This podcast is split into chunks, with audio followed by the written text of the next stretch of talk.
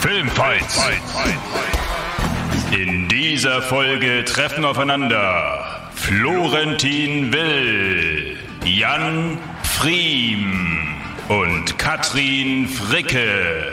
Heute in der Rolle des Judges Etienne Gardet. Let's get ready to rumble! Herzlich willkommen zu einer niegelangleinen Ausgabe von Filmfight. Woo! Ich freue mich äh, wahnsinnig hier sein zu können, denn das war bis äh, vor ein paar äh, Sekunden ähm, noch nicht so sicher, aber erstmal möchte ich sagen, was für ein Liner. Cuddy, schön, dass du da bist. Äh, wir haben alle Hebel in Bewegung gesetzt. Und ähm, trotzdem hat es erst jetzt geklappt. Ich glaube, das letzte Mal warst du bei uns hier bei Rocket Beans TV. Das war noch vorm Sender. Ja, No, Ich glaube, Almost Daily Folge 113. genau, als wir am, am äh, Tisch gesessen haben. Goldener Tisch, äh, genau da hinten irgendwo. Ja, In diesem Raum. Schon, ja, vier Jahre her schon. Aber es hat sich einiges getan, ne? Es hat sich einiges getan, ja, ein bisschen. Tolles neues Studio. Hast die, du hast auch eine neue Hab die Haare neu. Ja. Damals Sonst war so ein bisschen abrasiert. Ja. ja. Und dann freue ich mich sehr. Jan Friem ist bei uns hier heute am Start. Ein, endlich mal einer mit äh, Expertise, die auch passt, Meint man? sollte man meinen. Und natürlich Florentin, schön, dass du auch wieder am Natürlich. Start Hallo, freut mich, vielen Dank. Danke, Eddie, dass du es äh, noch geschafft hast. Wir hatten Angst und Bange. Wir waren hier, es war kurz vorm Losgehen, der Chat ist ausgerastet. Du warst nicht da, wir hatten alle Angst. Ähm, was Ja, es, passiert? es, es gab, ich weiß nicht, wie, was der genaue Name für dieses Event ist, aber es ist, nennen wir es die, die Macht der Fahrradfahrer-Demonstration. Mhm. Also es ist sowohl eine Demonstration als auch eine Demonstration. Aufstand der Fahrradfahrer. Ja, es war Revolution. eine, ein, ein, ein, ein Fahrrad, ähm, eine, eine Fahrrad, wie nennt man das denn? Ein, eine Fahrradkette, Corso, der schier nicht enden wollte. Ich habe es auch als Beweis, ähm, ich bin wirklich, ich habe fast eine Stunde gebraucht und ich wohne, okay, jetzt kann man fragen, warum fährst du mit dem Auto? Das ist ein anderes Thema. ich wohne nicht so weit weg, aber wir können ja mal vielleicht das Video zeigen, das ich eben gerade noch aufgenommen habe. Das ist, das ist das Problem. Fact-Checker, das Fabian. Hey! Da, ich spiel's mal von vorne ab, pass auf. Damit man das richtig erkennt. Fliehen die vor irgendwas? Fliehen die vor so einem großen Fahrrad? Und siehst du, hier ist, der, hier ist der Taxifahrer und der Fahrradfahrer hat sich direkt vor ihn gestellt. Einer aus der Gruppe, das war wahrscheinlich irgendwie der so, okay, ich, ich organisiere jetzt mal das hier alle, ihr seid alle sicher, solange ich hier bin. Und hat sich dann mit dem Fahrrad genau davor gestellt und es gab richtig Stress. Und es hat einfach nicht aufgehört. Ich sage euch, ich stand an dieser Ampel eine halbe Stunde und es hat nicht aufgehört. Dann habe ich gedreht, bin woanders lang gefahren. Da waren sie auch, weil die Schlange so lang war, dass es mittlerweile wie bei, wie bei diesem Spiel auf dem Ja, ja. Handy Snake. wie bei Snake, war einfach diese Schlange mittlerweile in der ganzen Stadt. Da bin ich wieder zurück, habe wieder gewartet und dann habe ich gesagt, okay, ich fahre jetzt quasi einmal um Hamburg rum. Ja. Und äh, ja, egal. Es hat ja geklappt. ja. Und du willst dich umschauen, plötzlich sitzt einer in der Rückbank drin. Einfach. Wann sitzen Sie denn hier? Überall. Ja. Wie bitte? Was soll ich? Den Faktcheck? Was? Ach ja, den Faktchecker Fabian vorstellen. Wen? Hallo Fabian. Fabian! Hey, Fabian, den haben wir ja eben schon gesehen. Ja, übrigens, äh, äh, ich werde auch gleich äh, die Rolle des Faktcheckers gerecht. Äh, man nennt es Critical Mass. Äh, wenn ganz viele Fahrradfahrer äh, dafür demonstrieren, dass es mehr Fahrradwege und so gibt. ja. Oh wow. Also, Sie haben Ihren Standpunkt ziemlich deutlich gemacht. Ich denke nur, Sie sind trotzdem auf der schwächeren Seite. Also, Weiß nicht, in Freiburg haben die sich durchgesetzt. ja? Ja, ist eine Fahrradstadt, aber holla. Ja, aber wer wohnt noch in Freiburg? Ja, Leute, die die Sonne mögen. Okay, und damit zur allerersten Runde Definitiv nicht wir vier. nur ich. Bei Filmfights. Jetzt geht's los.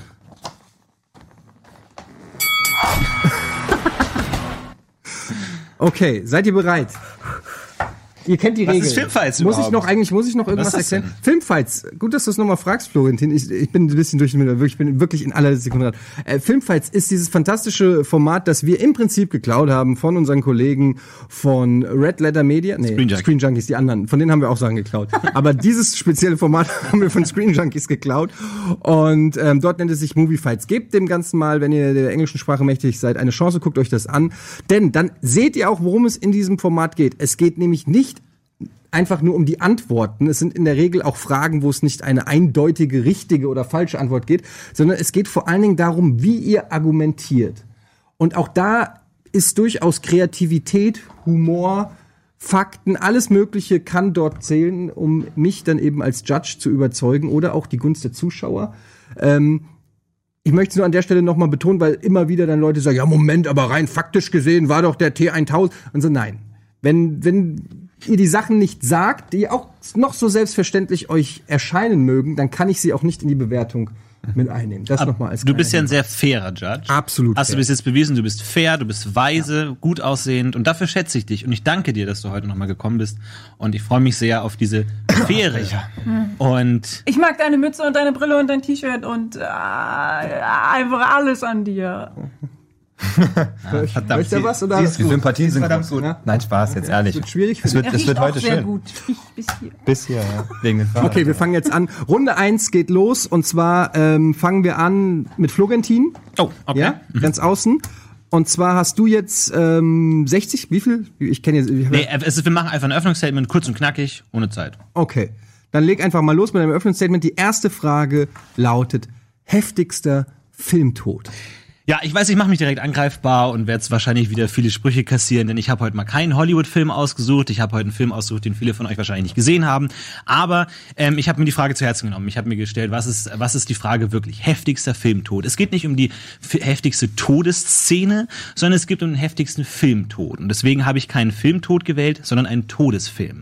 Ein Film, der ausschließlich aus einem langen, quälenden, unglaublich heftigen Tod besteht. Es ist ein französischer Film. Er heißt äh, The Death of Louis XIV, der Tod von äh, Louis dem 14. Ludwig dem 14. französischer König. Und in dem Film passiert eigentlich nicht viel. Wir sehen nur einen unfassbar gut gespielten Ludwig den 16., der krank kurz vor dem Tod in seinem Bett liegt und 90 Minuten lang schauen wir diesem armen, mächtigen Menschen dabei zu, wie er langsam stirbt. Wir sehen diesen König, der eigentlich über allem schwebt, eine gottgleiche Person, die Menschen herumkommandieren kann, der gleichzeitig aber gebunden ist an diesen menschlichen Körper. Er hat ein faulendes Bein, das langsam immer mehr abfault, immer schwarzer wird und wir schauen in diese leeren, toten Augen und all das, wofür der Mensch den Tod so verabscheut, diese unglaubliche Gnadenlosigkeit, diese ewige Gebundenheit an das Fleisch, an das menschliche Fleisch und egal wie weit der Geist schweift, wir werden immer an diesen menschlichen, sterblichen Körper gebunden sein. Und kein Film leistet das so gnadenlos, dramatisch und heftig wie The Death of Louis XIV. Vielen Dank, Florentin. Schön auch nochmal das Wort heftig mit eingearbeitet. Das äh, gibt schon mal ein Sternchen. So, dann fangen wir, äh, gehen wir weiter hier über Kadi. Dein Okay, okay, gut. Also ähm, für mich war ähm, der heftigste Filmtod in dem Film Alien, die Wiedergeburt. Also nicht der Original-Alien-Film, sondern irgendwie der vierte Teil der Alien-Saga. Und ähm, ich rede nicht von einem ähm, toten Menschen. Also es werden ja viele Menschen in den Alien-Filmen getötet. Ähm, auch nicht von dem Alien, sondern von dem Alien-Mensch-Hybrid ganz am Ende des Films. Und zwar ähm, ähm, viele Tote in den Alien-Filmen sind äh, durch Raumluken. Also jemand macht die Luke auf und hält sich dann fest gegen das Vakuum des Weltalls und das Alien wird rausgesogen. Nur in dieser Szene, in dieser speziellen Szene, ist ähm, ein Loch in der Außenhülle und das Alien wird durch dieses äh, Loch nach außen gesogen, sehr lange. Ich glaube, eine Minute lang äh, werden die Gedärme rausgezogen und ähm, dann hängt irgendwann nur noch diese labberige Lederhaut, die völlig ausgehöhlt ist und äh, man sieht die ganze Zeit den Schmerz und auch die Enttäuschung des Aliens äh, im Gesicht, bis dann letzten Endes der Schädel zerbricht und auch das Gehirn und die Knochen in den Weltraum gesogen werden. Danke, Kadi. Alien 4. Wie heißt er nochmal? Äh, Alien die Wiedergeburt. Die Wiedergeburt, genau. Resurrection, Je. genau, ja. Alles klar. Dann Ja, äh, mein heftigster Filmtod. Ähm, der heftigste Filmtod ist für mich ein Tod, der unerwartet ist, der einen packt, einen rücklings in den Sitz drückt und quasi ordentlich ins Gesicht schlägt. Einer, der die Grenzen unserer Gesellschaft übergeht und einfach ignoriert, dass es nicht okay ist, so einen Tod darzustellen. Ähm, mein Tod, den ich mir rausgesucht habe, wird zwar schon musikalisch angekündigt, aber man ertappt sich dabei, zu hoffen, nicht das sehen zu müssen, was man erahnt, das gleich kommen wird. Und dabei geht es um den Tod in Hooligan von Petey Dunham, der sich opfert für seinen besten Freund beziehungsweise dessen Schwester und sein Kind, damit die überleben, indem er quasi schon des Bewusstseins äh, vorhanden, dass er jetzt sterben wird, wenn er sich so benimmt, ähm, sich dahinstellt und den Angreifer durch äh, ja, freche Kommentare zurückholt und dann eben vermöbelt wird, dass es knallt. Und man sieht auch im, im Gesicht des Mörders selber, dass er, dass ihm das Gesicht entgleist. Er wollte nicht so weit gehen, es ist zu weit gewesen, es ist ein zu heftiger Filmtod einfach für sich. Er ist zu, ja, zu äh, eklatant und brutal. sagst du nochmal den Namen des Films? Ja, Hooligans. Einfach nur Aus Hooligans. 2005 von Alexan Alexia Alexanders. Hooligans. Ja. Okay. Das ist zumindest für mich persönlich der Filmtod, der mich am meisten gepackt hat von den Filmen, die ich bisher so gesehen habe. Dann hast du aber nicht so viele Filme gesehen. Okay, damit die Eröffnungsstatements. Dann gebe ich jetzt das Zepter an euch zur freien Debatte. Ihr könnt euch gegenseitig fertig machen, aufeinander stürzen. Ich meine, warum, warum hat der Mensch Angst vorm Tod? Nicht, weil er irgendwie überraschend kommt, nicht, weil er irgendwie ein nettes Action-Piece ist, eine nette Variante in einem Slasher-Film, in dem so viel sowieso Brutalität vorherrscht. Und auch nicht, weil er irgendwie auf eine gewisse Art sinnlos ist oder vielleicht, ähm, naja, durch ungewollte äh, Situationen herbeigeführt wird, sondern der Mensch hat Angst vor dem Tod, weil er unausweichlich ist. Weil er kommt, am Ende eines jeden Lebens kommt der Tod und man kann nichts dagegen tun. Selbst wenn man der mächtigste Mensch Frankreichs ist, selbst wenn man ein König ist, man kann nichts dagegen tun. Letzten Endes, der Tod ist eine körperliche Sache, die am Ende eines Lebens, jeden Lebens äh, steht. Und das ist das, was den Tod so äh, furchtlich macht, so heftig macht in der Situation. Und äh, mein Film führt das einfach in großartiger Weise vor. Ja, aber dein Film ist quasi eine Verfilmung von dem französischen Hugh Hefner, wie er stirbt. Und wir wissen alle schon, dass es passiert. Ähm, Ja, aber wir wissen auch im echten aber Leben, wir dass wissen, wir sterben. Aber du behauptest, ist du behauptest, alle Punkt. haben Angst vor dem Tod. Ich glaub's nicht, weil ich habe mir auch die IMDb-Statistiken zu deinem Film durchgesehen, weil zugegebenermaßen war ich nicht äh, in Cannes und habe ihn 2016 dort begutäugen können. Ähm, aber das ist ja mal daneben gestellt. Die IMDb-Statistiken besagen eins eindeutig, dass der Film schlechter abschneidet bei Leuten, die dem Tod näher sind. Und das ist doch ein sehr spannendes äh, Konstrukt an Informationen, wenn man gerade darauf eingeht, dass du sagst, die Leute haben Angst vor dem Tod, je näher er kommt. Und das glaube ich nicht. Ja, und gerade die wollen sich so einen Film nicht anschauen und werden von dem in der Weise abgeschreckt, dass sie ihn als schlecht empfinden. Gerade die, die dem Tod so nahe sind. Und das ist eine, ein Zeichen für die Kraft des Films. Ich glaub, dass gerade die, die dem Tod nahe kommen und die, sag ich mal, davor konfrontiert werden mit dieser Realität, mit der jeder Mensch irgendwie umgehen muss, dass gerade die vielleicht in diesem Film irgendetwas sehen, das sie einfach abstoßen lässt oder das sie einfach nicht verstehen können, nicht ertragen können und deswegen den Film angreifen, weil sie den Film nicht verstehen, obwohl sie eigentlich den Tod nicht verstehen. Glaube ich nicht. Darf ich kurz äh, zwischenfragen? Ich habe äh, gelesen, dass äh, der König dann auch als Behandlungsmethode viele Einläufe gekriegt hat. Ist das in dem Film auch passiert? Es gibt einige Szenen, also der Film äh, handelt im Grunde davon, wie die Ärzte verzweifelt versuchen, ähm, ihn zu retten und im Grunde keine Chance haben, weil die Medizin nicht weit genug ist. Und wir sehen diesen armen alten Mann liegen, der mit einem halben Ohr mithört, wie die Ärzte sich beratschlagen, dass es eigentlich keine Hoffnung mehr für ihn gibt, dass sie nicht wissen, was es ist. Sie beschließen dann irgendwann, dass sie irgendeinen Scharlatan einladen, wissen aber genau, dass es nichts bringt. Und der weiß das ganz genau. Du siehst diesen Menschen an, du schaust in diese leeren, alten Augen und du weißt, ich werde bald sterben. Diese leeren Stell dir mal alten das Augen vor, wie sind noch gar nicht mehr Er hat ja lange genug ähm, Zeit gehabt, sich darauf vorzubereiten. Er ist ja viele Wochen lang gestorben. Also es ist ja, also Richtig, es ist hat es auch gelesen, dass es ursprünglich geplant war als äh, 14-tägiges Theaterstück. Mhm. Also ähm, dann geht man 14 Tage lang hin und guckt dem halt zu. Ich weiß nicht, wie sie das geplant haben, haben sich dann doch entschieden, das auf zwei Stunden zu kürzen. Ja, zum Glück.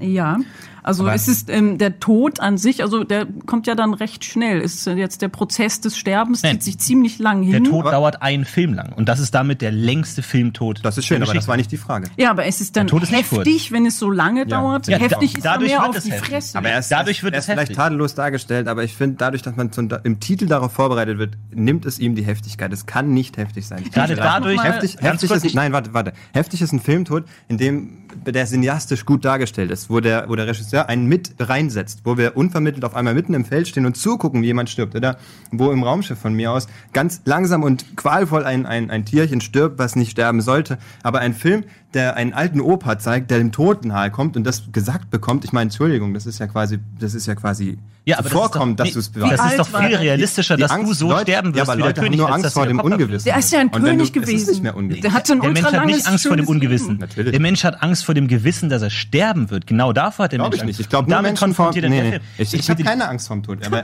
ich Ja. glaube, pass auf. Das kann ich mir nicht vorstellen. Nee, wieso? Ich glaube, dass die, die Angst vor dem Tod beherrscht daher, dass man das Gefühl hat, man hat was noch nicht geschafft. Oder man hat noch was offen. Oder man hat noch was auf der To-Do-Liste, was man unbedingt erledigen will. Und die Zeit wird immer kürzer. Aber dein Film zeigt uns ewig lang und langsam, wie quasi der, wie, wie der einfach davon verreckt. Das ist nicht heftig. Entschuldigung. Ja, ich habe jetzt von euch beiden schon sehr viel gehört über Florentins Film. wir müssen jetzt auch Ihr beenden. solltet Ja. auch mal ein bisschen sagen, warum euer Film besser ist. Das, das, Unser Film? das habe oder also eure Der jeweiliger Film, sich, der ja. Tod in eurem Film. Also ich finde ich finde auf jeden Fall, weil er, weil er halt skrupellos ist, weil er, weil er der Gesellschaft nicht entspricht. Wir, wir, wir wollen nicht sehen, dass jemand unnütz stirbt. Es gibt zwar einen kleinen Lehreffekt bei den Hooligans, nämlich dass Gewalt nicht die Lösung ist, und das zeigen sie einem Harvard-Absolventen, der erst äh, durch den Film da reingezogen wurde, aber an sich äh, zeigt der Film unvermittelt und brutal, äh, wie, Aber er hat den Tod ungerecht selbst provoziert. Ich meine, er hat ihn selber provoziert. Ich meine, er wusste jetzt vielleicht nicht unbedingt, dass er sterben wollte. Er. Aber er war, also er ist eigentlich völlig mit sich im Reinen dann auch gestorben. Wenn er sagt, ich opfere mich für die Sache,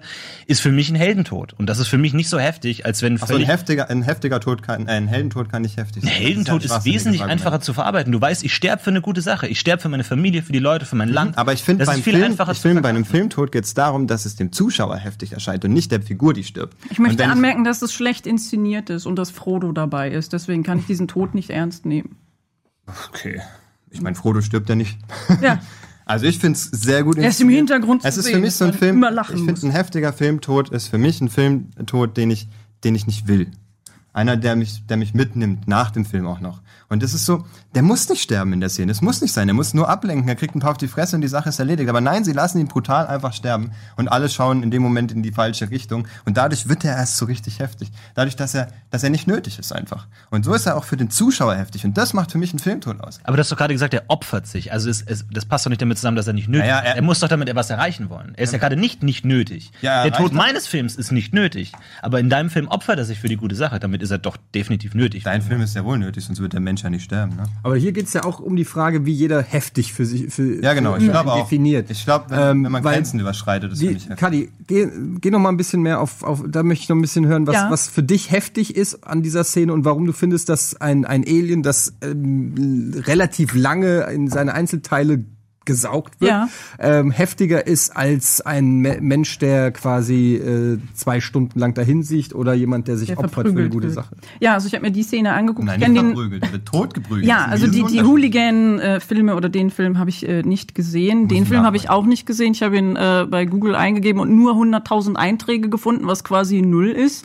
Also ähm, ich weiß nicht, wie es ist, aber ich habe mir, wie gesagt, ähm, da dieses äh, die chronologische, den chronologischen Ablauf durchgelesen, wie der Kerl eigentlich gestorben ist. Und es ist ja ein König, also ähm, ein alter Mann, der irgendwie ein langes, äh, tolles Leben hatte und keine Ahnung jeden Tag Kuchen gegessen hat und dann einfach elendig krepiert ist. Aber davor hat er ein schönes Leben. Bei dir ist es so, okay, es ist irgendein Typ, der halt, also ich kenne den Film nicht, aber die sind irgendwie fast wie Brüder oder beste Bros so. Und deswegen ist die Szene so emotional, weil man denkt, okay, das ist jetzt quasi mein Bruder oder mein bester Freund, der gestorben ist. Das ist traurig. Und bei mir ist die Heftigkeit so, ähm, der, der Tod muss geil inszeniert sein. Er muss richtig heftig hart kommen. Und als ich diese Szene mit dem Alien zum ersten Mal gesehen habe, und ich war ähm, sehr jung zu der Zeit, ich glaube, ich hätte den Film damals nicht gucken dürfen, aber ähm, das war so geil gory, ja, wo ich äh, mal behaupte, dass das bei euren beiden Filmen nicht passiert ist. Also da ist ähm, so der alte Mann, der quasi würdig stirbt und hier ist es der ehrenvolle Freund tot, der einfach nur gekloppt wird und dann einfach so ein bisschen blutig äh, auf dem Boden liegt. Und bei mir, also in meinem Film, wird der Tod explizit gezeigt und die äh, Todesszene zieht sich minutenlang hin, wieso die Gedärme. Wird sie dadurch nicht lustig? Du, Kadi, ich bin total bei dir. Dein Tod macht Spaß. Es ist geil. Es ist geil. ist Ich schaue gerne zu. Es ist Also ein geiler, heftig. spannender Film. Es macht Ja. Spaß. Und ich meine, Alien, es ist ja so ein bisschen Kanonenfutter. So, es ist ja die, die, die sterben Das hier und stimmt. da. Ist Links auch nicht und der rechts. beste Alien. Er ist der Feind. Die gehen drauf hier Aber und ist da. es ist wie Einer ein Gag in einem. Gagfeuerwerk, Richtig, ich es ist eine- es ist eine ist so Variante. eine Nebenbeigeschichte. Und Es hier ist es so, viele Tode bei in meinem. Tod ist es, ich finde nicht, ich finde nicht, dass es äh, durch die Opferung unnötig wird. Der hätte auch einfach nur ablenken können, wie gesagt. Er, er, aber er übertreibt, der Mörder übertreibt und er weiß es direkt instant danach und man sieht es in seinem Gesicht und man ist mittendrin auf einmal. Die ganze Zeit schaut man nur zu und auf einmal stellt uns der Regisseur, also Lexi Alexander, hier uns mitten in den Film. Wir sind mit dabei, First Person. Und das macht für mich unglaublich heftig. Und wenn ein Alien irgendwo quietschend zerflattert wird, ja, das ist witzig, aber das, Das ist nur war ein so. Alien-Mensch-Hybrid und du hast Ja, den das Schmerz und die. Enttäuschung im Gesicht gesehen, dass die eigene Mutter quasi, also Ripley in dem Film, ihm quasi ähm, hintergangen hat und dann das Loch in die Außenwand gemacht hat. Das habe ich jetzt nicht erzählt, aber Ripley ist auch irgendwie Alien. Klon oder sowas und hat Säureblut und hat damit dann quasi das Loch selber in die Wand gemacht, damit das Alien dann rausgeht. Aber da, da ist es doch schon wieder witzig, oder? Also Ja. selbst die Nacherzählung ist lustig. Ich finde, Ich mein, kann das ist ein fantastischer Film, Jan- voll inszeniert. Ich, ich, ich finde, dein, dein Tod ist durchaus beeindruckend. Und dieses Zusammenschlagen von anderen Menschen, in den Abgrund blicken von anderen Menschen, ist auf jeden Fall ein Aspekt. Ich finde, das haben aber andere Filme viel besser gemacht. Da denke ich zum Beispiel an Irreversibel, äh, wo der mit dem Feuerlöscher zusammengeschlagen Oh, wird auf oh, gnadenlose Weise. Das ist wirklich heftig. Wir denken an Drive mit dem Hammer. Wir denken an äh, Oldboy, ja, auch ein Ja, sehr guter Frage Film, ist- die Frage wo, ist wo ja- viele auf brutale auf. Weise Ja, totgeschlagen aber pass auf, du bringst werden. Jetzt hier Filme. Ja, so du bringst jetzt hier. Filme, die meinen Film anscheinend runter machen, hast die aber selber nicht gewählt. Also das ist, der Film ist für mich, äh, dieser Filmtod ist für mich der heftigste und Es gibt deiner 100 ist Filme, in denen jemand zu Tode geschlagen wird. okay. Das machen Ja, viele der Der besser Tod als an deiner. sich ist sehr heftig, aber er ist nicht Sehr. so gut inszeniert, finde ich, weil es ich nur finde, die eine Szene ist gut gealtert, ist. hab gehört, das ist ein gutes Argument in dieser Serie. Okay, wir, ja, wir kommen mal zu Ende. Es ist äh, ein sehr interessantes Thema und ähm, die Frage war ja auch bewusst so ein bisschen, also äh, offen gehalten im Sinne von jeder definiert heftig natürlich ganz anders. Geht es um die Inszenierung? Ähm, geht es um darum, wie die Figur leidet, was natürlich im Fall von Florentin viel stärker ist? Geht es eher um den Effekt, den das Ganze auf den Zuschauer hat, äh, wie bei Hooligans, wo das, wo das einen auch dann ähm, erschreckt, sage ich mal. Ähm, während das Element, sage ich mal, des Erschreckens, dass es jetzt plötzlich passiert, gibt's bei Florentin natürlich nicht in dem Sinne, wenn der Film schon äh, der Tod des Heißt schon heißt er jetzt ist er ist es jetzt eigentlich Louis der 14. oder 16. Du hast es auch ab mal Nee, 14.. So, der 14. 14., ja. Gut, weil ich habe jetzt erst 1V geschrieben, dann hast du gesagt, der 16. habe ich das eine weg na, hinten dran gemacht, dann hast du wieder 14 gesagt und jetzt habe ich hier Ja, weiß ich da nicht, Der Sonnenkönig. der Sonnenkönig. Ist auch nicht so wichtig, da ist irgendein so ein alter Mensch gestorben. Ähm, Kadi, äh, ich äh, finde, du hast auch sehr schön erklärt, ähm, dass, ein, dass ein heftiger Tod muss auch heftig inszeniert sein. Er muss auch einfach irgendwie, da, da muss auch, wir sprechen natürlich von einem Film, da muss auch irgendwie filmisch was Geiles passieren. Ähm, das hat mir eingeleuchtet. Da hast du heftig Kritik gekriegt, äh, dass es aber eigentlich auch eine relativ lustige Szene ist. Da hätte ich mir gewünscht, noch ein bisschen rauszuarbeiten. Ist das ein Widerspruch, lustig und heftig? Äh, und wenn ja, warum? Ähm, da haben sie dich schon ganz gut erwischt. Da hast du sogar auch zugestimmt, dass du gesagt, ja, es ist schon auch irgendwie, man hat es in deinen Augen auch es gesehen. schließt mich, also schließt es Ähm, aus, glaube ich. Also es ist, es ist wirklich auch eine Frage, wie man es definiert. Ähm, deshalb muss ich ganz ehrlich sagen, am, am, am deutlichsten und am nachvollziehendsten hat's in dem Fall wirklich Florentin für mich ähm, gemacht, weil ähm, heftig nicht, weil ich automatisch sage, äh, ein langer Tod, äh, das Zeigen eines langen Todes ist automatisch heftig, aber er hat mir glaubwürdig vermittelt, was daran heftig ist, nämlich ähm, zu sehen als Zuschauer, was einen erwarten kann, selbst wenn er alles hatte. Und natürlich ist es ein richtiges Argument zu sagen, ja, er hatte aber ein schönes Leben, aber macht das den Tod ähm, für den Zuschauer und auch für Kö äh, König Ludwig XIV. Äh, umso weniger tragisch, nur weil er davor im Prunk gelebt hat? Ich weiß es nicht. Für mich ist es nachvollziehbar, dass wenn man das als Zuschauer sieht, dass man darauf auf gar keinen Fall Bock hat. Man hat natürlich auch keinen Bock, irgendwie den Kopf eingeschlagen zu kriegen. Man hat auch keinen Bock, aus dem Raumschiff gesaugt zu werden in, in, in einzelnen Details. Aber für mich hat Florentin am griffigsten klar gemacht, mit, mit seinem Film, warum, warum das heftig ist. Es ist aber sehr schwer und ich würde gerne mal wissen, was Fabian äh, sagt und was die Zuschauer vor allen Dingen sagen. Ja, tatsächlich äh, sehen die Zuschauer es komplett anders. Sie sehen nämlich ganz äh, Hooligans vorne vor Alien und äh, tatsächlich äh, mit 21 Prozent abgeschlagen. Florentins Vorschlag, äh, der Tod von Ludwig den 14. Ähm, andere äh, Tode, die auch genannt worden waren, äh, wahrscheinlich die meisten kennen die Szene, ist zum Beispiel von äh, Departed, wo Leonardo, Leonardo DiCaprio aus dem Aus Aufzug kommt äh, und ähm, getötet wird. Das kommt unter anderem äh, von der Community rein. Ja. Bambi? Kam Bambi? Oh. Bambi, Bambi oder die unendliche Geschichte? Bambi ähm, war leider, äh, wurde leider nicht vorgeschlagen. Okay. Und übrigens, an, darf ich ganz kurz nochmal an der Stelle, ähm, wir für die Speedrunde suchen wir nach, natürlich immer noch nach Einsendung von euch. Also wenn ihr Fragen für die Speedrunde habt, schickt sie uns unter Hashtag Filmfights. Und wir wollen unter anderem in der Speedrunde die Frage stellen, ähm, welchen Film sollte man an einem Katertag trink äh, trinken? Schauen mit einer schönen Pizza. Schickt sie uns. Und zwei Fotos, einmal DVDs, welchen Film ihr ähm, besprochen haben wollt gleich. Ans Hashtag Filmfights nämlich. Yes! Okay, also nochmal, es geht äh, auch darum, wie argumentiert wird. Und da hat mir noch so ein bisschen das, äh, du hast dich da auch sehr, sehr oft wiederholt und gesagt, ja, das war aber heftig, hast aber einen, als, als Florentin gesagt hat, ähm, naja, er, er opfert sich eigentlich für eine gute Tat, da hat mir, da, da hat er dich so ein bisschen in die Ecke gedrückt, da habe hab ich das Gefühl gehabt, da hättest du vielleicht noch mal nachlegen können. Aber äh, wie gesagt, es ist, äh, ich muss eine Entscheidung treffen, es ist immer sehr schwer. In dem Fall gebe ich jetzt in dieser Runde den Punkt an Florentin. Dankeschön. Und ähm, wir müssen kurz Werbung machen und nach der Werbung geht's hier weiter. Ich kann ja schon mal teasen, welche Frage es ist für die Leute da draußen, oder? Ist doch ganz schön vor der Werbung. So ein kleiner Cliffhanger. Welches ist das beste Duo? Also Filmduo oder Duo, ja. Also Duo ist ja ne, klar, was damit gemeint ist. Okay, diese Frage beantworten wir gleich bei Filmfights. Filmfights.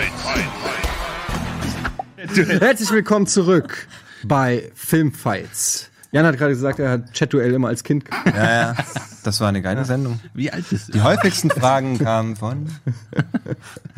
Das kann gar nicht sein. Wir Ah, haben die meistgenannte erfunden, So wie Antwort alle Formate hier auf Rocket Beans TV. Genau, die, die meistgesuchte Antwort war es, glaube ich, immer. Wir haben 100 Leute gefragt. Ja, oh, super, ja. Wenn guck, sie hast hier das schwarz-weiß ist. Er war doch selber mit dabei. Ja, schaut Nun, an. ja, schaut sich an, genau. Ähm, wir machen weiter jetzt mit Runde 2. So, und ich habe es ja eben schon von der Werbung gesagt, aber ich sag es nochmal. Die Frage lautet jetzt, welches ist das beste Duo? Und wir haben eben mit Florentin angefangen, wir rutschen ein weiter und Cuddy darf jetzt anfangen. Okay, hau. Erstmal ein Eröffnungsstatement. Alles klar. Also ganz äh, mein bestes Duo, es gab schon Verwirrung, ist äh, in dem Film Die Matrix. Das ist ein Film aus den späten 90ern um äh, es geht um den Computerhacker Neo, der sich in einer computergenerierten Welt wiederfindet, der sogenannten Matrix. Und äh, mein bestes Duo ist nicht äh, Neo und sein Mentor Morpheus und noch nicht mal Neo und Trinity oder Neo und Agent Smith, sondern das beste Duo ist die rote und die blaue Pille. Boom. Und ich dachte, wow, damit versau ich jetzt allen so richtig den Abend, weil äh, es geht um die Gegenüberstellung von äh, virtueller Welt, also der erzeugten Welt und der wahren Welt. Also das wird dann ähm, symbolisiert. Äh, die blaue Pille ist die virtuelle Welt und die rote Pille ist die vermeintliche wahre Welt. Das ist auf jeden Fall ein Twist. Ich hatte hier schon Neo und geschrieben Ich dachte, diese beiden Zwillinge aus Teil 2 Ja, vielleicht. und musste das jetzt direkt wieder durchschreiten. Okay, das kommt überraschend. Das wird interessant. Alles klar, Jan. Das ist gut, aber kein Problem. Denn äh, für mich, ich habe mir erstmal bei der Frage gestellt, das beste Duo ist, es geht ja nicht speziell um Film, aber ich habe zum Glück eins aus dem Film, ist, ähm, was macht das beste Duo überhaupt aus? Und ich finde, dass ein Duo natürlich aus zwei besteht, logischerweise. Es gibt zwei Partner und kein Partner darf ohne den anderen wirklich gut funktionieren. Das ist, macht für mich ein Duo aus, eben die Abhängigkeit zueinander. Sie müssen Spaß machen, sie müssen Leidenschaft am Tag haben, sie müssen einzigartig und vor allem zeitlos sein. Ich finde, ein Bestes, immer wenn das Wort Beste kommt, muss Zeitlosigkeit mit dabei sein. Ähm, und dementsprechend habe ich die, die einzig wahren äh, und die einzig bekannten äh, großen Slapstick-Komiker von damals und noch heute in jedem Kinderkopf bekannt. Und obwohl sie vielleicht gar keine Filme gesehen haben, aber man, der Begriff ist da, dick und doof, beziehungsweise Stan Laurel und Oliver Hardy im Original genannt. Ähm, die als Urväter der Slapstick im, im tonlosen Kino schon super funktioniert haben. Dick und doof, die Abhängigkeit zueinander ist grandios. Sie haben dieses wie du mir, so ich dir Humor geprägt und haben aber auch, und das ist wirklich äh, respektabel, sie haben, wir sehen in, dem Ausschnitt, das ist einfach geniales, ähm, Sie haben den Was Überstand zum Tonfilm auch noch geschafft. Also das ist ganz, ganz selten gewesen bei Komikerduren dieser Zeit, die eben im tonlosen Film geklappt haben, dass sie den Überstand in den Ton, in den Film, wie heißt das, Tonfilms überstanden haben. Mit 100 Filmen, ja. Das ist meins, dick und doof, das beste Duo, definitiv.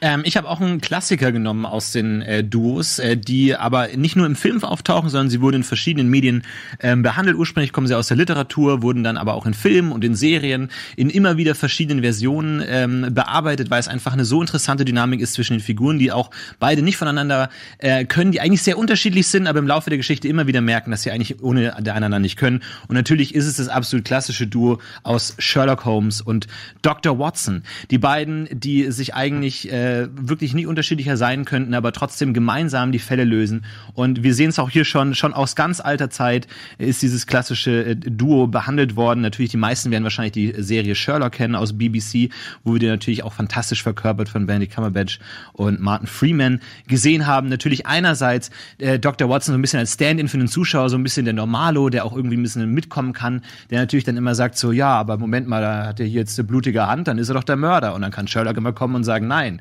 brillant. Das heißt, es ist eine äh, unglaublich narrativ motivierte Duo-Situation, in der der Zuschauer reingesaugt wird und sozusagen als Dr. Watson Stand-in hat für seine eigene beschränkte Logik und Sherlock dann eben immer als der Brillante brillieren kann. Aber im Laufe der Serie merkt man dann auch immer wieder, dass eben Sherlock dann doch noch eine andere Seite hat, die ihm vielleicht fehlt und die eben Dr. Watson ersetzen kann. Das heißt, wir haben hier beide Figuren, die beide Stärken haben, die beide unterschiedliche Stärken haben. Und auf den ersten Blick sieht man natürlich, okay, Sherlock ist der krasseste, den es gibt.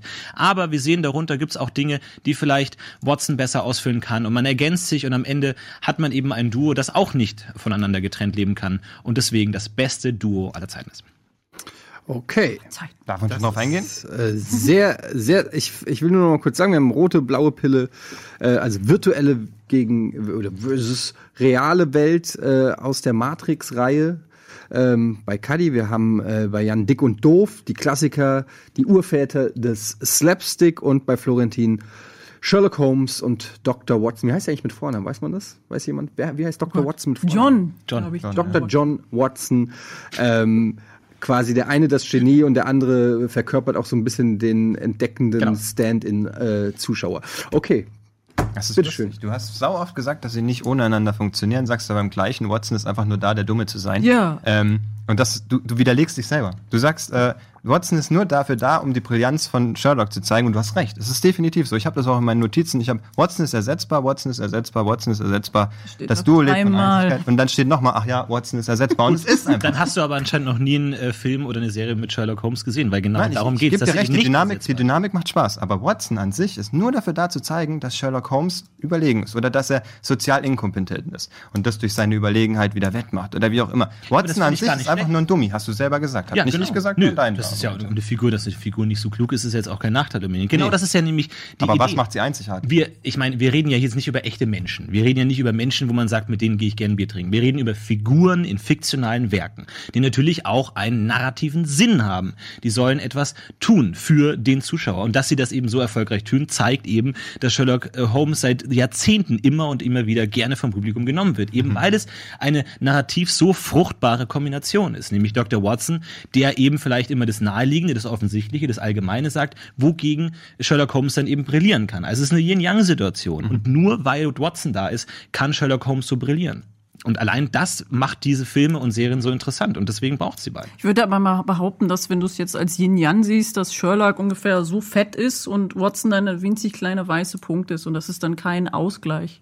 Genau. Das ist Also der das ist erste. eine absolute. Überforderung Ja. von irgendeinem Typen, der halt irgendwie ein bisschen, keine Ahnung, auch ein bisschen Soziopath ist und irgendwie nicht mit Menschen kann. Und Watson ist so der Einzige, der so ein bisschen ihn in die Menschlichkeit reinbringt, würde Mhm. ich mal behaupten. Also so wie äh, Sherlock immer dargestellt ist, ist es ja immer so ein bisschen, ne, so ein äh, ganz komischer Verrückter, teilweise auch Drogenjunkie. Und ähm, dann ist Watson ein bisschen der Enabler. Es ist deswegen ein gutes Duo oder das beste Duo? Eigentlich ja nicht. Eigentlich äh, Du, du hast völlig recht. Du hast völlig recht. Du schaust auf dieses Team und du denkst, Sherlock ist das Genie, was macht Watson da eigentlich? Genau so gehst du in die Serie rein, gehst du in den Film rein, denkst du, was soll das eigentlich? Und aus dieser Di Differenz, aus diesem Kontrast kommt eben der narrative Motor, der die Geschichte zum Laufen bringt. Weil, ich weiß nicht, ob du Sherlock gesehen hast, im Laufe der Serie stellt sich eben raus, dass die er eben Filme. nicht so unwichtig ist und dass er eben nicht so ersetzbar ist. Und es gibt einen Teil in der Serie, wo sie auseinander leben und man denkt, ah, Sherlock ist doch das äh, autistische Genie, der kann doch alleine gut. Kann er eben nicht, weil er eben doch an Watson hängt, weil er eben in Watson doch etwas sieht, was ihm selber fehlt. Weil sie Wodurch wir beide Figuren zu interessanten, vielschichtigen Figuren machen, weil sie sich eben gegenseitig ergänzen.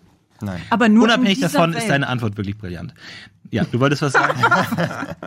Du, du, du sagst, ja, wir haben recht, aber du widerlegst es mit nichts.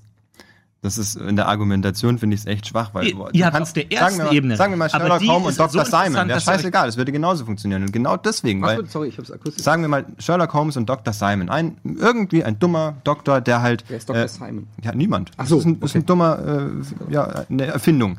Und Sherlock Holmes wäre immer noch gleich lustig, solange er den Dummen hat. Und der Dumme ist aber Dr. Watson. Und Dr. Watson ist in dem Fall komplett ersetzbar. Es ist kackegal. Aber Du- ist du sagst, dass er einen Namen Ding haben auch könnte, oder was? Das das, verstehe ich das, nicht. das könnte eine andere, ja. Ja, ich meine, es ist ja dick und doof und wird, ähm, ich weiß jetzt nicht, wer welches, also quasi der, der Doofe ist ja der lange Dünne, Ja. wird der nicht auch die ganze Zeit vom Dicken überrumpelt und überfordert, weil Korrekt. er irgendwie so ein bisschen auch so geistig zurückgeblieben Aber ist? das keine Lustige Ahnung. ist ja, dass wir den schlauen, dicken und den dummen Dürren haben. Also wir haben jedes Mal das Gegenteil vom anderen. sind Diese die Yin und Yang. aber das ist auch wieder so eine Ausnutzsituation, genau wie auf deiner Seite. Deswegen ist es für mich kein Duo, wo ich sage, irgendwie, das sind Menschen, die gehören zusammen, sondern die haben sich halt gefunden Oh, und Ja, einer nutzt den anderen komplett aus Aber und Gar zieht die nicht. Energie. Bei Dick und Doof überhaupt nicht. Weil bei Dick, sag mir mal bei Dick und Doof, wer der, wer der ist, der ausnutzt. Äh, der Fette, also der Dick. Der Schlaue. Ja. Ist aber lustig, weil ja der Dumme quasi der ist, der immer alles anstößt. Ja, aber Ja. es ist trotzdem ausnutzen. Also du kannst ja auch dich über Behinderte Kadi, lustig du, machen. nee, du hast völlig Nein, aber er schafft es ja du nie, ihn auszunetzen. Nee, er du schafft hast, es sie hat ja recht. Aber die, die, die Schlussfolgerung daraus ist falsch. Ja, es ist ein ungleiches Duo, aber das macht es ja interessant. Du willst doch kein harmonisches Duo sehen, du willst doch nicht zwei Leute sehen, die sich den ganzen Tag im Arm liegen. aber ist es das Film an. beste Duo? Diese das beste Gegenüberstellung Duo. von hier hast Ja. du ein Arschloch und hier hast du jemanden, der ausgenutzt wird. Ich Naja, würde so sowas einfach ungern ja nicht. angucken. Es ist ja nicht ja. so, als ob man die Figuren mit Nein, einem ja. einzigen äh, Adjektiv Nein, bezeichnen mir geht es um das ja nun perfekte nicht- Yin und Yang. Und da würde ich mal behaupten, dass die virtuelle Welt, also die erschaffene Welt oder die Wahrheit, die wir uns selber erschaffen, die blaue Pille, im Gegensatz zur roten Pille, da ein besseres Duo ist. Weil es gab es schon in der gesamten Menschheitsgeschichte. Ja, Es hat schon angefangen, keine Ahnung, äh, damals im Barock wurde ähm, das äh, Hö- Hölle durch Rot dargestellt und das himmlische Licht durch Blau. Dann haben wir den amerikanischen Unabhängigkeitskrieg, wo die Briten rote Farbe getragen haben und die Amerikaner blaue Farbe. Und jetzt auch in unserer Zeit äh, Pokémon Blau und Rot. Also ganz krasse Gegenüberstellung, Okay, die immer Ja, quasi es, es ist ein Widerspruch. Beide ein, funktionierende Kreise als Einheit waren und keiner war größer als der andere. es ist ein Widerspruch, es ist ein Gegensatz, aber es ist kein Duo. Was machen ist denn nichts das Duo? zusammen. Ist Sie das sind Duo? Feinde. Das ist wie Luke Skywalker und Darth Vader. Stimmt, es ist keine Interaktion untereinander, deswegen ist es kein Duo. Es sind einfach nur zwei Möglichkeiten. Es Ja, es könnte auch sind noch eine einfach- es dritte sind geben. Es ist die perfekte sind. Gegenüberstellung. Es ist eine Gegenüberstellung, aber kein Duo. Duo ist doch zusammen. Zwei funktionierende Dinge zusammen. Ja, aber Duo ist ein. Und es Duo eine, ist bei zwei, euren nicht beiden eins Sachen gegen ist eins. immer eine Sache, die nicht funktioniert.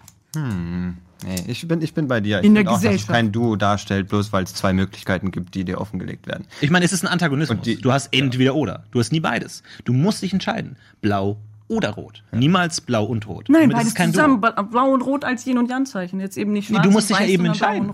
Bei, bei, bei Sherlock Holmes kannst du beide die ganze Zeit sehen. Da entscheidest du dich immer für Sherlock, wenn du willst. Ja, Nein, du schaust, du schaust die Serie an. soll sterben. Nein, wäre es nur Sherlock, hätte sich diese Figur niemals so lange gehalten und wäre niemals in so zahlreicher Form interpretiert worden, nicht, wie wir es Ich hätte bei dem leben können, ja. Ich hätte ihn in die Gesellschaft einführen können. Ich bin jetzt zwar kein Doktor, aber ähm, ich weiß, wie man mit kaputten Leuten Ich weiß gar nicht, ob es den Dr. Watson gebraucht hätte. Ich meine, die Oma unten in der Serie hätte auch schon gereicht. Ja. Die kommt ja immer wieder hoch und kommt ja so. wieder, genau, die Vermieterin, die kommt ja immer wieder rein und spielt da mit und blickt gar nicht, was eigentlich passiert, aber sie ist ähnlich. Sie blickt nicht so in die funktioniert Tiefe wie ähnlich. Dr. Watson. Sie ist Ja, nicht Dr. Watson versucht Dr. Watson halt, weil sie Freunde sind, aber das ist ja immer noch kein Argument, um ein Duo zu sein. Dr. Watson ist der Einzige, der Sherlock wirklich sieht. Die Vermieterin sagt, ah, die meckert, die findet das ganz interessant, das ist eine oberflächliche Beziehung. Dr. Watson ist der Einzige, der eben durch diese ganze Fassade durchschauen kann, der eben nicht das Genie sieht, der eben den Menschen hinter den Genie sieht. Und das ist er als Einziger. Kein anderer, keine andere Person in dem literarischen Kosmos schafft es, dahinter zu schauen, sondern nur Dr. Watson. Und das braucht Sherlock auch, auch wenn er es nicht zugeben will. Also er schafft es nie ganz dahinter zu schauen und der Polizist ist auch nah dran. Okay, äh, wir drehen uns ein bisschen im Kreis. Ich würde jetzt jedem von euch noch mal, äh, sag ich mal, eine Minute oder 30 Sekunden geben, noch mal ein, ein Schlussplädoyer zu halten, noch mal zusammenzufassen, was er gerne hier argumentativ reinwerfen würde. Dann muss ich das nämlich nicht machen. Oh fuck. Ähm, Kadi fängt an. Ja, eigentlich habe ich ja schon alles gesagt. Ich finde die Gegenüberstellung von äh, virtueller Welt und der Wahrheit ganz toll. Also der gesamte ähm, Aspekt von dem Film Matrix. Die anderen Filme waren alle scheiße, aber der erste Film ist toll und ähm, einfach so diese philosophische Herangehensweise. Und ähm, ich rede von Duo, weil es zwei Dinge sind, die sich gegenüberstehen. Also ich finde die Gegenüberstellung gut und sie funktionieren auch nicht wirklich ohne einander. Also das sage ich jetzt gar nicht, dass sie irgendwie ähm, nur also als Einzelding existieren können, sondern sie müssen beide existieren, um gegeneinander zu existieren. Okay. Ähm, ich habe ein Duo, was nicht nur in einem Film funktioniert und die anderen sind auch noch gut, sondern über, in über 100 Stück. Es ist, äh, das sind die Urväter eines, eines Komik, äh, Komiker-Duos an sich. Sie sind zeitlos, einzigartig, wie heißt das, hinreißend, liebevoll gestaltete Figuren, die von den Komikdarstellern, den Schauspielern selber äh, kreiert wurden und dementsprechend als Duo so funktionieren, wie sie halt eben sind. Und das ist dick und doof. Wir haben in der Diskussion gemerkt, dass das Duo Sherlock Holmes und Watson so interessant ist, dass es, da, dass es einfach verschiedene Meinungen gibt. Und ihr habt, ich finde, ich stimme euch bei allem zu, aber ihr stimmt mir dadurch indirekt bei allem zu. Weil natürlich ist es, ist es nicht Gleichgewicht, es ist keine harmonische Situation zwischen den beiden. Natürlich ist es manchmal nervig, dass Watson dabei ist, aber dadurch werden die Figuren interessant und befruchten sich gegenseitig. Was man dadurch sieht, dass es in verschiedenen, wie gesagt, nicht nur 100 Filmen, sondern in Filmen, Serien, Büchern gibt 100% auch Comics und Hörspiele und Musicals und sowas dazu, weil es einfach auf einer narrativen Ebene so fruchtbar ist, weil es als Motor der Geschichte so gut funktioniert und man immer wieder interpretieren kann, weil diese Dynamik, das, was diese beiden Figuren ausmacht, so einzigartig ist. Die kannst du in der Moderne behandeln, die kannst du in der Vergangenheit behandeln, die kannst du als Comic behandeln. Das, was diese beiden, dass diese Narrative so interessant macht und diese Geschichten so gut, ist die Dynamik zwischen den beiden. Und es sind nicht nur einfach zwei Adjektive. Okay, wow. Ähm, wieder schwer, muss ich sagen. Ähm, an der Stelle, ja, es, ich sage einfach mal, was ich mir hier noch notiert habe. Ähm, also Kali, du hast sehr von beiden sehr viel ähm, auf den Sack bekommen im Sinne von, dass es kein Duo ist, sondern einfach nur zwei Optionen, ähm, dass es eine Entweder-oder-Entscheidung ist. Ähm, ich finde erstmal ist super mutig und eine super kreative Wahl. Ja, ich wollte Ähm, allen den Abend versauen, deswegen und habe ich ich habe selber auch schon in dieser auf diesem Stuhl gesessen und mich für die kreative Antwort äh, ähm, entschieden, anstatt Rix und Murto zu sagen. ähm, und äh, bin genauso damit auf die Fresse gefallen wie du jetzt leider, weil ich muss dazu sagen, es ist unter Duo dann doch irgendwie sehr, ich war so gespannt, wie du es mir erläutern willst, aber es geht eigentlich fast nicht, weil es ist wirklich, es sind wirklich einfach zwei Gegensätze. Ich entscheide mich entweder für die rote oder für die blaue Pille, aber es, es funktioniert nicht zusammen in dem Sinne. Klar, ist es eine Entscheidung zwischen etwas, aber wenn ich mich erstmal für eine Sache entschieden habe, dann ist es die eine Sache und dann ist es nicht mehr die andere Sache. Das ist für mich jetzt nicht erstmal die Definition von du, auch wenn ich den äh, Ansatz sehr kreativ finde. Ähm, bei Florentin und Jan, ähm, da, ihr habt beide fast das gleiche Problem und man hat so ein bisschen gemerkt, ihr tanzt so ein bisschen rum und sprecht gewisse Sachen nicht an, weil sie euch beide betreffen. ähm, weil, äh, Aber darum geht's. weil es ist sind natürlich, es sind so in einem, also ich behaupte, bei den meisten Duos hat der eine was, was der andere eben nicht hat. Ob das jetzt schlau und äh, ähm, äh, nicht so schlau ist oder dick und doof oder äh, dick und dünn oder so. Es ist eigentlich immer das gleiche. Die Frage ist also, wie man es am besten ähm, verargumentiert. Du hast gesagt, ja, äh, Sherlock Holmes oder ihr habt auch beide das gesagt. Sherlock Holmes würde vermutlich auch ohne Watson funktionieren, weil der Star ist auf jeden Fall Sherlock Holmes. Keiner schaut Watson. Ähm, genauso wie keiner Gotham schaut, weil wir wollen Batman sehen. Aber das ist ein anderes Thema. Das haben wir auch schon gesagt. Ähm, das ist ein, auf jeden Fall ein valider Punkt. Ähm, Florentin hat aber dagegen natürlich gesagt, ja, aber man sieht eben, dass äh, Sherlock, auch wenn er das Genie ist, er braucht Watson eben, um überhaupt überleben zu können und sein Genie anwenden zu können. Ähm, was auch tatsächlich dem Charakter von Watson seine Relevanz gibt in allen Büchern, in allen Filmen und so weiter. Sonst müsste, wäre er schon, glaube ich, längst nicht mehr so präsent. Und sonst würde man auch nicht immer in, von Sherlock Holmes und Dr. Watson reden. Also er hat schon auch einen, äh, ich glaube, man kann ihn nicht so einfach äh, weglassen, wie du ihm das unterstellt hast. Ähm, umgekehrt genauso dick und doof. Ähm, du hast oft betont, dass es, äh, dass, dass es die Urväter sind und ähm, dass, dass der eine äh, was kann, was der andere äh, eben dann nicht kann oder umgekehrt und dass sie sich eben perfekt ergänzen, dass sie perfekt zusammen harmonieren als Duo, schon über hunderte von Filmen und so weiter, ähm, dass das auch ein sozusagen ein bewiesenes Konzept ist, dass das funktioniert. Das ist ja so ein bisschen das Argument, dass du, äh, dass es über 100 ähm, ähm, Filme gibt, dass keiner von denen ersetzbar ist. Das finde ich äh, noch krasser eigentlich bei Dick und Doof als ähm, bei, bei äh, Sherlock Holmes und Watson. Ich könnte mir vorstellen, Sherlock-Film ohne Watson, aber Dick und Doof ist halt Dick und Doof. Das keiner will, glaube ich, nur einen von den beiden sehen. Ähm, das fand ich auf jeden Fall auch ein äh, sehr starkes Argument. Das stärkste Argument, finde ich, aber hat letztendlich dann doch, es tut mir leid, wieder Florentin geliefert, indem er auch äh, äh, sehr stark die Narrative erwähnt hat. Und da finde ich, hat er absolut recht, wenn er sagt, dass es geht gar nicht so darum, wer wie präsent ist, wer jetzt das Mastermind ist und wer nur der Comic Relief ist, sondern letztendlich geht es, was dient der Narrative und was bringt den Plot voran und was ist für den Zuschauer äh, interessant. Und ich finde, da bieten Sherlock Holmes und Dr. Watson als Duo dann doch mehr, weil Dick und Doof letztendlich ähm, auch dann sehr repetitiv sind. In, auch in 107 Filmen, der eine macht Gong, der andere macht so. Und es ist letztendlich, weißt du schon, Slapstick, die du nach zwei Minuten siehst, aber die über 100 Filme gestreckt sind. Ich finde, die Narrative ist in dem Fall bei einem Duo das Entscheidende. Was macht Warum muss es das Duo sein? Wie bringt es die Geschichte voran? Warum müssen die beiden zusammenarbeiten, damit, ähm, damit es für mich als Zuschauer auch spannend ist? Und ich finde, das hat, nicht, dass das bei Dick und Doof nicht vorhanden ist, aber Florentin hat als einziger immer wieder diese Narrative herausgearbeitet und deshalb gebe ich ihm hier den Punkt. Dankeschön. Was sagt denn die Community? Das hören wir uns jetzt an. Lieber Fabian, was sagt die Community? Ja, äh, die Community fragt natürlich die, sage ich jetzt mal, für sie sehr, sehr offensichtliche Frage, warum hat keiner Bud Spencer und Terence Hill gesagt? Also, ähm, ich, aber ich fand Bud, äh, Dick und Doof stärker. ja, Bud Spencer und Terence Hill.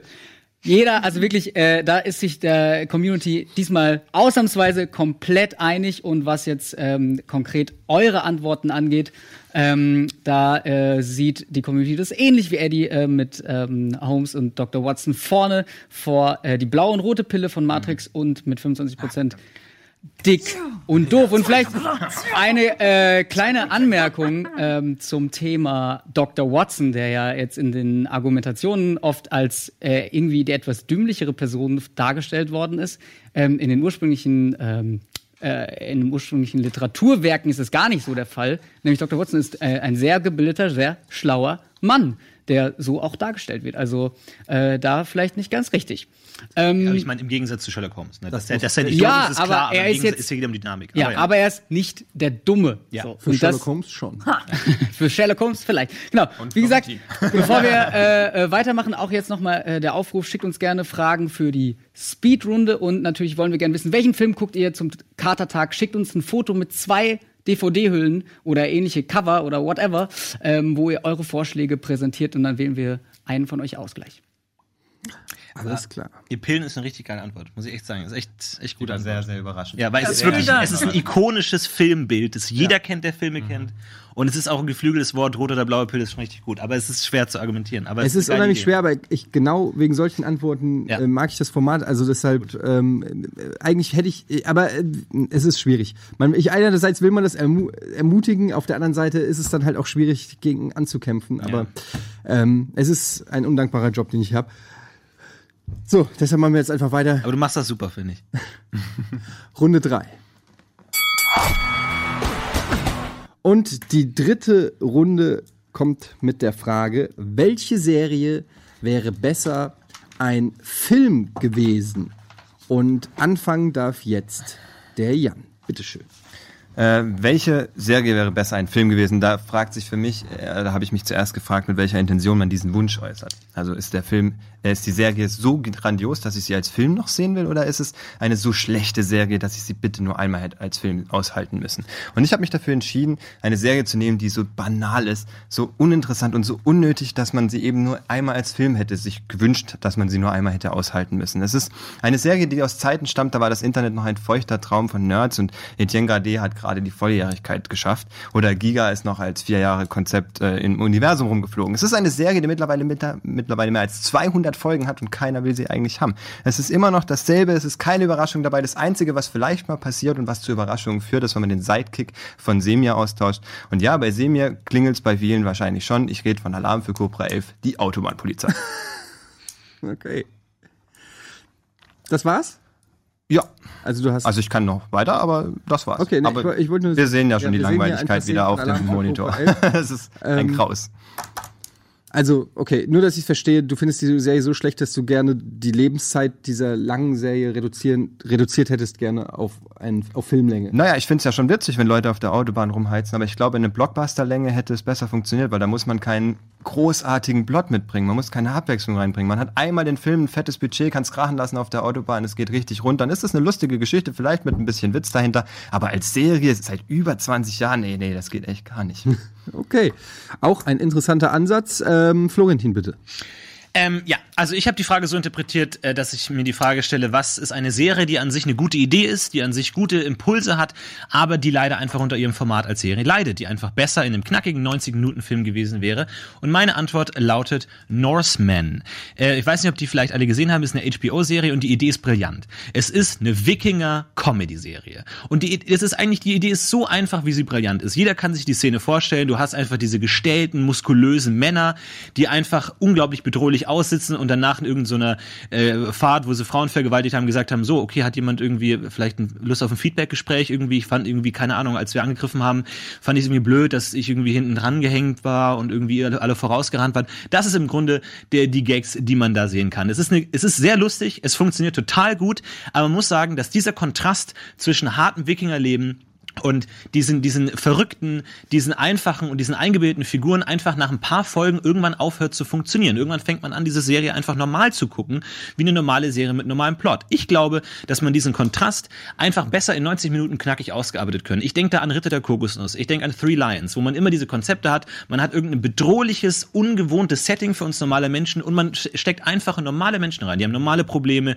die fühlen sich unsicher, die haben irgendwie Beziehungsprobleme und fragen dann, ah, wie ist es eigentlich, wie führt man eine Beziehung? Und das alles in einem Wikinger-Setting ist einfach lustig. Ich glaube, da hätte man auch den Production Value noch ein bisschen hochschrauben können und hätte einfach einen guten 90 Minuten Knaller Comedy-Film machen können, der diese geniale Prämisse besser ausnutzt, als es die Serie getan hat.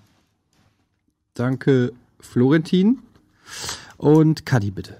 Ja, also ähm, meine Serie, die besser ein Film gewesen wäre, ist Star Trek Voyager. Ich nenne sie auch gerne die Abfallserie, obwohl ich sie als Kind geliebt habe, denn äh, sie ist äh, nicht von Gene Roddenberry, also dem Macher von Star Trek, der davor alle Serien gemacht hat, sondern sie ist quasi Abfall von seinem Schreibtisch, den seine Frau gesammelt hat. So, oh, da sind ja noch Konzeptzeichnungen und irgendwelche, keine Ahnung, Treatments. Ja, dann machen wir mal eine Serie draus. Okay. Und eigentlich ist es nicht schlecht. Also, ähm, um auch das Wort Prämisse nochmal zu benutzen, ähm, es ist ein weiblicher Captain, der erste weibliche Captain. Ähm, dann haben wir einen schwarzen Vulkanier, ähm, eine, ähm, wie heißt das, amerikanische Ureinwohnerperson äh, in Führungsposition als Commander. Und ähm, das gab es vorher noch nicht. Und ähm, das sind unglaublich starke Figuren, die aber in der ganzen Serie überhaupt nicht ähm, erforscht werden. Also es wird nur angekratzt irgendwie und ähm, gerade so äh, diese, dieses Hauptthema irgendwie, oh, starker weiblicher Captain und so weiter, geht dann doch irgendwie unter in, oh, ne, Mutti ist für uns alle da. Und ähm, dann äh, wird trotzdem noch irgendwie so ein sexy Charakter eingeführt, äh, Seven of Nine, die ich toll finde, aber ähm, ja, es driftet dann doch ins Triviale ab. Und das hätte man alles besser vielleicht in einem Fernsehfilm machen können oder sowas. Also es gibt ja schon äh, Star Trek-Filme, aber ähm, ich weiß nicht, ob jemand die Serie Firefly kennt. Die hat auch als Film funktioniert. Und da hätte ich mir das gleiche für Voyager gewünscht. Alles klar. Dann, bitteschön. Die Runde ist eröffnet. Ähm, du hast Northman angeführt. Finde ich lustig, ist eine gute Idee, hast du recht, aber ist nicht Neues. Es ist quasi Monty Python schlecht und es lebt davon, dass es Zeit hat und in der Serie funktioniert. Weil Zeit ist die größte Mangelware im Film. Da hast du alles konzentriert, da musst du schnell agieren, da kannst du dir nicht ewig lang Zeit lassen. Außer du machst eine Überlänge, aber du wolltest einen 90 Minuten knackigen Film. Und ich frage mich, warum es besser als Film gew gewesen wäre. Zumal es ja quasi im Moment die Serie nur ein Pilot ist. Es ist eine sechs Folgen äh, Serie, die ich mir durchgeschaut habe, die wirklich ab und zu lustig ist, aber halt auch mit Witzen, die Zeit brauchen, funktionieren. Ähm, und deswegen frage ich dich jetzt, warum das besser als Film gewesen wäre. Weil Comedy eben auch von Tempo lebt. Äh, natürlich brauchst du für manche Pointen mehr Zeit, die kannst du dir aber auch in einem Film nehmen. Du hast Monty Python angesprochen, hat es sehr gut gezeigt in verschiedenen Filmen, in historischen Settings, in denen man genau diese Absurdität umsetzen kann. Und das ist eben, ein guter Witz ist eben nicht ewig lustig. Und in diesen Prämissen, in diesen Settings bist du eben auch in gewisser Weise limitiert. Du kannst nicht jetzt irgendwie Britney Spears durchs Bild tanzen lassen und irgendwie eine neue Gag-Ebene reinbringen. Das ist nun mal das, was funktioniert. Es gab nie in Monty Python Teil 2 äh, Ritter, äh, Ritter Kokosnuss, es gab nie irgendeinen Wunsch, oh, da muss es weitergehen, weil dieses Setting einfach auserzählt ist. Es sind Gags, die sehr gut sind, aber die auch nur für eine gewisse Zeit funktionieren und eben, ich glaube, dass man mit einer gewissen Beschleunigung, mit einem gewissen Tempo auch diese die besten Gags, die in der Serie gemacht wurden, du hast gesagt, ich habe ein paar Mal gelacht, über sechs Folgen. Hätte man die eine auf 90 Minuten kondensiert, hättest du alle fünf Minuten gelacht. Das wäre ein richtig geiler Film. Ich glaube. Ich glaube, die Serie wird erst besser dadurch, dass sie eine Staffel 2 bekommt. Denn du sagst, die Witze leben nicht ewig. Und da hast du recht. Monty Python hat viele der Witze, die in Northman kopiert werden, äh, quasi besser vorgelebt. Man sieht es zum Beispiel Film, bei, ja. dem, bei dem Verkleidet. Ja, nicht, nicht nur als Film, sondern einfach nur, weil die Monty Python einfach Legenden in dem sind, was sie getan haben. Und die zwei Macher, die jetzt aus Norwegen ihren vorgesetzten norwegischen Sein, dem, dem Wikinger-Dasein, äh, versuchen, neuen Wind reinzugeben, äh, die machen, die machen nicht aus, dass es ein grandioser Film wird. Es ist eine lustige Serie, es ist ein lustiger Versuch, es ist eine gute Adaption von mir aus, aber es ist nicht eine Serie, die als Film definitiv automatisch besser funktioniert hätte. Finde ich nicht. Aber es sind genau die Schwächen, die du auch gesagt hast. Du hast über sechs Folgen ein paar Mal gelacht. Und genau, die, mir geht's ja nicht darum, ob Ja, aber es ich hab- realistisch ich ist, hab dass es dreckigen Humor, also liegt vielleicht einfach halt daran. Weiß nicht, also. Kurt Weber hätte da sicher auch Lust nach der Alien-Geschichte. Ja.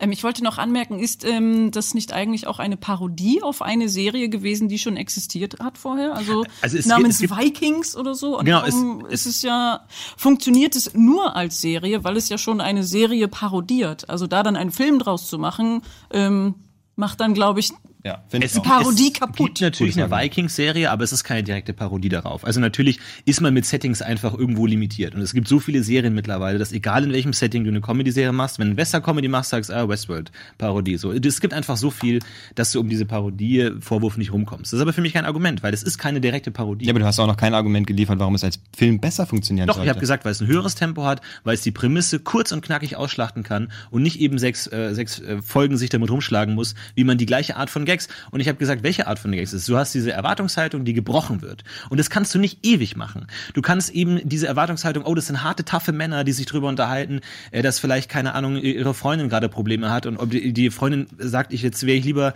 die, die sagt, dass ich eigentlich lieber zu Hause bleiben sollte und jetzt nicht mit auf, mit euch auf Plünderfahrt gehen kann, wäre es okay, wenn ich auch mal da zu Hause bleibe. Das ist diese, dieser Fallhöhe, dieser Erwartungsbruch, der da stattfindet und der funktioniert eben nicht immer, sondern eben, glaube ich, besser auf 90 Minuten knackig. Äh, Lustig, bloß weil Schubladen denken, das finde ich nicht. Ich finde es also, ich finde es tragischer, wenn man gequält wird mit immer wieder dem Gleichen, immer wieder dem Gleichen. Diesem Geht doch mal ein bisschen mehr auf eure Sachen ein. Ihr, Ja, ihr, ihr, ihr beißt euch immer ein bisschen fest am Florentin und vergesst ein bisschen eure eigenen äh, gut. Dinge hier voranzuschieben. wollte ich gerade ausarbeiten, äh, dass das eben, ich finde, dass das deutsche Fernsehen oder die Programmarten oder die Serien, die da laufen, uns sowieso quälen, aber das beste Beispiel dafür ist Alarm für Cobra 11. Es ist was, was sich immer wiederholt. Es gibt da wirklich auch keine Abwechslung. Es ist einfach nur, auf der Autobahn wird sich verfolgt, ein paar Autos werden gecrashed, weil die billig eingekauft wurden und am Ende macht man daraus eine Sendezeit auf der Primetime. Das ist, halt eine wirklich einfach traurig. Ja, ich glaube, ja, also wahrscheinlich. Aber stell dir mal das Geld vor, was RTL jetzt durch diese Serie, die seit 1996 läuft, ja, die ist ja, Ja. nicht vorbei, die läuft immer noch seit 100 Jahren. Dadurch sich durch die Lappen gehen lässt, wenn es das jetzt als Film machen würde. Also Aber ist das die Intention? Gesehen, ist das die Intention keinen zu Sinn. gucken, ob das, ob der Kommerz dahinter besser wäre, wenn man das als Film? Ich finde, aus, aus Sicht des äh, Zuschauers hätte ich mir gewünscht, es nur einmal aushalten zu müssen und dann aber richtig. Was Ein du gemeint hast, knackiger. RTL-produzierter Fernsehfilm oder RTL-produzierter Kinofilm, würdest du den Vielleicht, in, vielleicht einen Auftrag gegeben, nicht produziert. lass mich noch mal ganz kurz in der Logik verstehen. ähm, wie lange dauert eine Folge Alarm für Cobra 11? Äh, 45 Minuten. Das heißt, ich schaue mir 45 Aber ich schaue es Minuten, mir nicht an. ich schaue mir 45 Minuten die Folge an, merke dann, oh, es ist scheiße und schaue mir keine weitere Folge an. Aber das ist ja Würde ich nicht ins so. Kino gehen und einen Film anschauen, müsste ich mir mindestens einen 90 Minuten langen Film anschauen. Das heißt, für mich habe ich letztlich doch mehr Lebenszeit investiert in diese ach so schlechte Serie, als wenn es eine Serie bleibt. Also, gut, warum es gibt, nicht auch, es gibt auch angucken und 90 sagen, ist Minuten mich umschauen? Serienfolgen, Mr. Faktencheck, aber es, die meisten gehen 45 Minuten, ja. Ähm, weil man trotzdem immer wieder drüber stößt, oder nicht? Alarm für Cobra 11 ist für jeden im Begriff, ob man es sehen will oder nicht. Und auch, dass der Sidekick immer nie ausgetauscht wird. Äh, immer nur der Sidekick ausgetauscht wird, aber sehr, äh, Semir äh, seit der, ich glaube, vierten Folge oder sowas schon immer dabei ist. Ich kann dir da ehrlich gesagt nicht, nicht äh, ich, ich, verstehe nicht, wovon du redest, weil ich habe die Serie einfach noch nie geschaut, weil man muss sie nicht genau, natürlich. wenn man sie nicht Allein der Name Alarm für Cobra 11. Stell dir vor, das siehst du Das auf dem ist so Kinoplakat. Du denkst, es ist irgendwie ein Verarschefilm von irgendwie Bully Herbig oder sowas. Das ist Filmfights, nicht Ja, ja. Filmtalk. Das ist super, ja. ähm, ja, kommen wir zum Star Trek. Äh, ich finde, bei deinem Star Trek-Manöver ist allein es gibt schon so viel Star Trek-Filme. Und bloß weil Frauen dort äh, quasi eben in der Kabine hocken, ist es für mich kein wirklich anderes Konzept. Und du sagst selber, es ist eine Resterampe, aber ich finde nicht, dass es als Film besser funktioniert hätte, weil es wird ja als durchschnittliche Serie bewertet von den Zuschauern. Also wieso hätte es als Film besser oder schlechter funktionieren müssen? Um es zu komprimieren, um die geilen Prämissen, Also die ist man unser aller. Argument die Komprimierung. Ja. Da sind wir ja richtig gut vorbereitet. Also ich stelle es mir als Science-Fiction-Film richtig geil vor und als Serie, also ich, ich muss jetzt sagen, ich liebe die Serie, obwohl ich sie Abfallserie nenne und ich habe sie als Kind geguckt und die ganzen Actionfiguren gekauft und ähm, ja, stell mir jetzt aber als erwachsene Person vor, dass es einfach besser gelungen wäre. Also wenn ich, ich, das ist jetzt die einzige Serie, die ich auslasse, wenn ich Star Trek wieder gucke, weil es einfach so, okay, es sind keine Ahnung fünf, sechs Staffeln oder sowas und gegen Ende wird es halt immer langweiliger und du hast eine Folge, die richtig geil ist und der Rest der Staffel sind irgendwie 25 Folgen, die irgendwie darum gehen, oh, ich bin ein Hologramm, aber ich möchte ein Mensch sein. Also Star Trek Voyager quasi Matrix 2 bei dir. Ja, Den ich gar nicht so schlecht, Ja, muss ich sagen, ja. zu meiner Schande. Aber was macht jetzt nochmal, um das nochmal auszuarbeiten, das Argument mit dem Komprimieren habt ihr tatsächlich natürlich Ja. alle. Ähm, aber warum ist jetzt, weiß ich nicht, Star Trek komprimiert weil besser? Science Fiction geiler ist als irgendwie 90 Minuten Explosion, die ab und zu unterbrochen werden von einem Kriminalfall und äh, Wikingern, die eigentlich als, werden. Ja, ich glaube, es ging doch um Kriminalfälle, oder? Also Polizeieinsätze oder sowas. Also du weißt, ich weiß, dass Cobra 11 ich einfach hab- nur ich Explosionen und Schaut niemand. Die scheinen Autounfälle. kein so großes Ich Problem finde, dass. Alarm für Cobra 11 einfach null kreativ ist und für null Kreativität braucht man keine Serie. Ich würde mir meinen Film lieber angucken, ist mein Argument. Möchte man lieber einen geilen Science-Fiction-Film sehen Ich oder habe recht, ist mein Kacke? Argument. Okay, aber es ist ja nicht die Frage, welchen du lieber sehen willst, sondern welcher besser gewesen wäre. Und bei du hast einen Piloten gebracht, der ist ja quasi noch gar nicht fix, Ich habe eine sechs. Folgen Staffel Serie gemacht. Ja, es ist gesagt. voll wenig. Ne? Bei dir finde ich die Serie Ja, gut. darum geht's doch nicht. Würde sie auch als Ich mein, Film gucken wollen, Tote aber Mädchen lügen nicht, hat doppelt so viel, ne? Science Fiction ist halt schon geiler irgendwie. Also Parodie, Wikinger-Parodie, ja, aber funktioniert für mich als Serie irgendwie besser, weil man das dann auch ein bisschen Ne, auf diese, mitleben ähm, kann, ja. Das ist auch eine langsame Zeit einfach. Dieses, die fahren ja nicht mit ihrem Expressboot über den See, sondern die sind halt super langsam unterwegs. Die brauchen Zeit, um zurückzukommen. Die müssen über ihre Vergewaltigung halt langsam reden. Und der null Respekt dem Menschen sein gegenüber oder dem Tod in der Serie, mal ganz davon zu schweigen, dass das halt einfach schon echt kopiert ist. Und nicht mehr witzig. Okay. Wir brauchen, glaube ich, keine Schlussstatements. Ihr habt äh, Schon gemacht. schon alles gesagt, mehr oder weniger. Ich fasse trotzdem noch mal ähm, ganz kurz zusammen. Also die, natürlich, das liegt ja schon in der in der in der Fragestellung drinne. Ähm, eine Serie geht lang, ein Film geht eher kurz. Also die Komprimierung ist natürlich bei allen vorhanden. Die Frage ist natürlich, warum äh, ist es in dem Fall komprimiert äh, besser? Florentin sagt ähm, bei seinen äh, bei seinem Ding, ist einfach ein höheres Tempo, gerade bei Comedies, ähm, so eine Art Best of Gags habe ich mir mal hier aufgeschrieben. Ähm, wenn in der Serie vielleicht ein guter Gag ist, in, äh, du hast sechs Folgen, dann hast du aber schon mal sechs Gag, gute Gags in, einer- in einem Film. Das wäre dann schon mal ein guter Comedy-Film, leuchtet rein mathematisch schon ähm, ein. Ähm, äh, Cuddy, du sagst ähnlich das gleiche, nur aufs, auf mehr oder weniger auf Science-Fiction-Setting bezogen. Du hast ähm, erklärt, ähm, was ich aber nicht so ganz verstanden habe, ist aber mein Problem, weil die anderen haben es auch nicht äh, contested, sage ich mal, dass es viele Figuren gibt, die aber nicht wirklich erforscht werden und nicht äh, in, keine Ahnung, ich weiß jetzt auch nicht, wie viele Staffeln das sind, sieben oder sowas. Ja. Und äh, man denkt, okay, also das wird jetzt richtig gut, aber letzten Endes äh, geht's nur um Trivialität. Aber da ist mir nicht eingeleuchtet, warum das durch weniger Sendezeit besser wird. Also da würde man ja, der, der, der erste normale Gedanke ist eher, äh, bei Serien hast du mehr Zeit, irgendwie Figuren irgendwas zu geben und, und die, die sozusagen mit Fleisch auszustatten. Ähm, warum sollte das besser werden, wenn du noch weniger Zeit hast? Das ist mir nicht so ganz eingeleuchtet, aber das kommt jetzt in die, ich sage ich jetzt aus meiner Sicht, haben die anderen beiden aber gar nicht hinterfragt, deshalb fließt es auch nicht in die Wertung ein. Wollte ich nur mal ganz kurz sagen. Ähm, Du hast auch ebenfalls ähm, erwähnt, äh, wie gesagt, dass es, ähm, dass es auch äh, Beispiele wie Firefly gibt. Das ist ähnlich wie bei dir Monty Python, also schon vergleich, vergleichbare Filme, wo das äh, funktioniert hat. Ähm, ist ein bisschen einfach von der Argumentation zu sagen, ne, da gibt's schon was, das hat funktioniert, aber kann man natürlich machen, wenn dann die anderen da nicht entgegen ähm, äh, wittern. Und äh, die kreative Antwort kommt jetzt, sage ich mal, in dem Fall ein bisschen von ähm, Jan. Ich fand sehr schön, wie du am Anfang erstmal überhaupt die Intention äh, gefragt hast. Und ich finde, durch diese Intentionsgeschichte bekommt das auch mehr Logik, was du gesagt hast. Am Anfang habe ich erstmal so gedacht, na ja, also äh, im Prinzip ähm, sagst du nur, es ist eine Scheißserie und ich möchte möglichst wenig davon sehen. Das ist so ein bisschen das äh, Argument. Ähm, das war eben deine Intention zu sagen, na ja, wenn, wenn wir von Komprimierung sprechen, dann eher, weil äh, mich das nicht so sehr interessiert, was da passiert. So würde ich das jetzt mal auf Alarm für Cobra 11 ähm, reduzieren. Da hat ähm, Florentin aber gesagt, na ja, also ganz ehrlich, man wird ja nicht gezwungen, 200 Folgen Alarm für Cobra 11 zu gucken, um dann festzustellen, ah, hätte ich mal nur 90 Minuten geguckt. ähm, ich finde, das ist ein ziemlich starkes Argument, weil ich habe auch noch nie eine Folge, ich habe glaube ich mal einmal einen Trailer gesehen und damit war eigentlich alles klar. Also das hat mir jetzt erst eine Minute meines Lebens geklaut und ähm, insofern wäre dann auch ein Kinofilm für mich das Schlimmste, was mir passieren könnte. Wenn man natürlich 200 Folgen guckt und bei Folge 199 feststellt, boah, waren das gerade 200 verschwendete Stunden, Dann ist das ähm, ganz schön. dann, dann ist der Film natürlich die Rettung.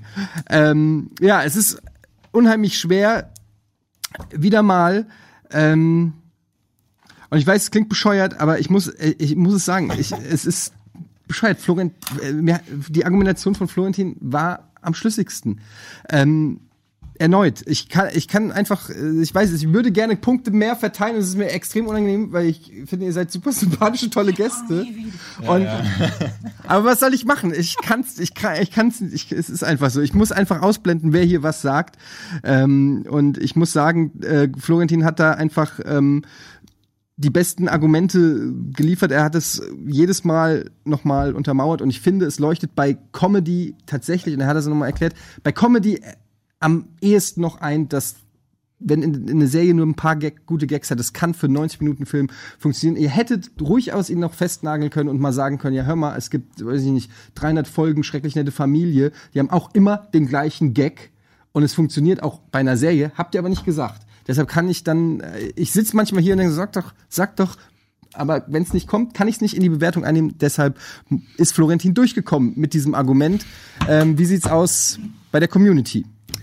Ja, die Community hat tatsächlich ähm, Jans äh, Vorschlag Alarm für Gruppe 11 äh, ganz weit vorne gesehen mit 41 Prozent, äh, Florentins äh, Norseman mit 26 Prozent und Star Trek äh, von Colt Miller mit 33 Prozent. Und Jan hat ja auch eben in der, äh, hat tatsächlich den Fact-Checker, also mich bemüht, äh, weil als es darum ging, äh, die Länge von Alarm für Gruppe 11 und tatsächlich ist es, damit hat er, hat er sich ein bisschen selber ins äh, Fleisch geschnitten, seit 2008, wenn ich das jetzt richtig recherchiert habe, ähm, sind alle Folgen anderthalb Stunden lang. Echt? Ja, Ich dachte, es gab nur Piloten, die das getestet haben.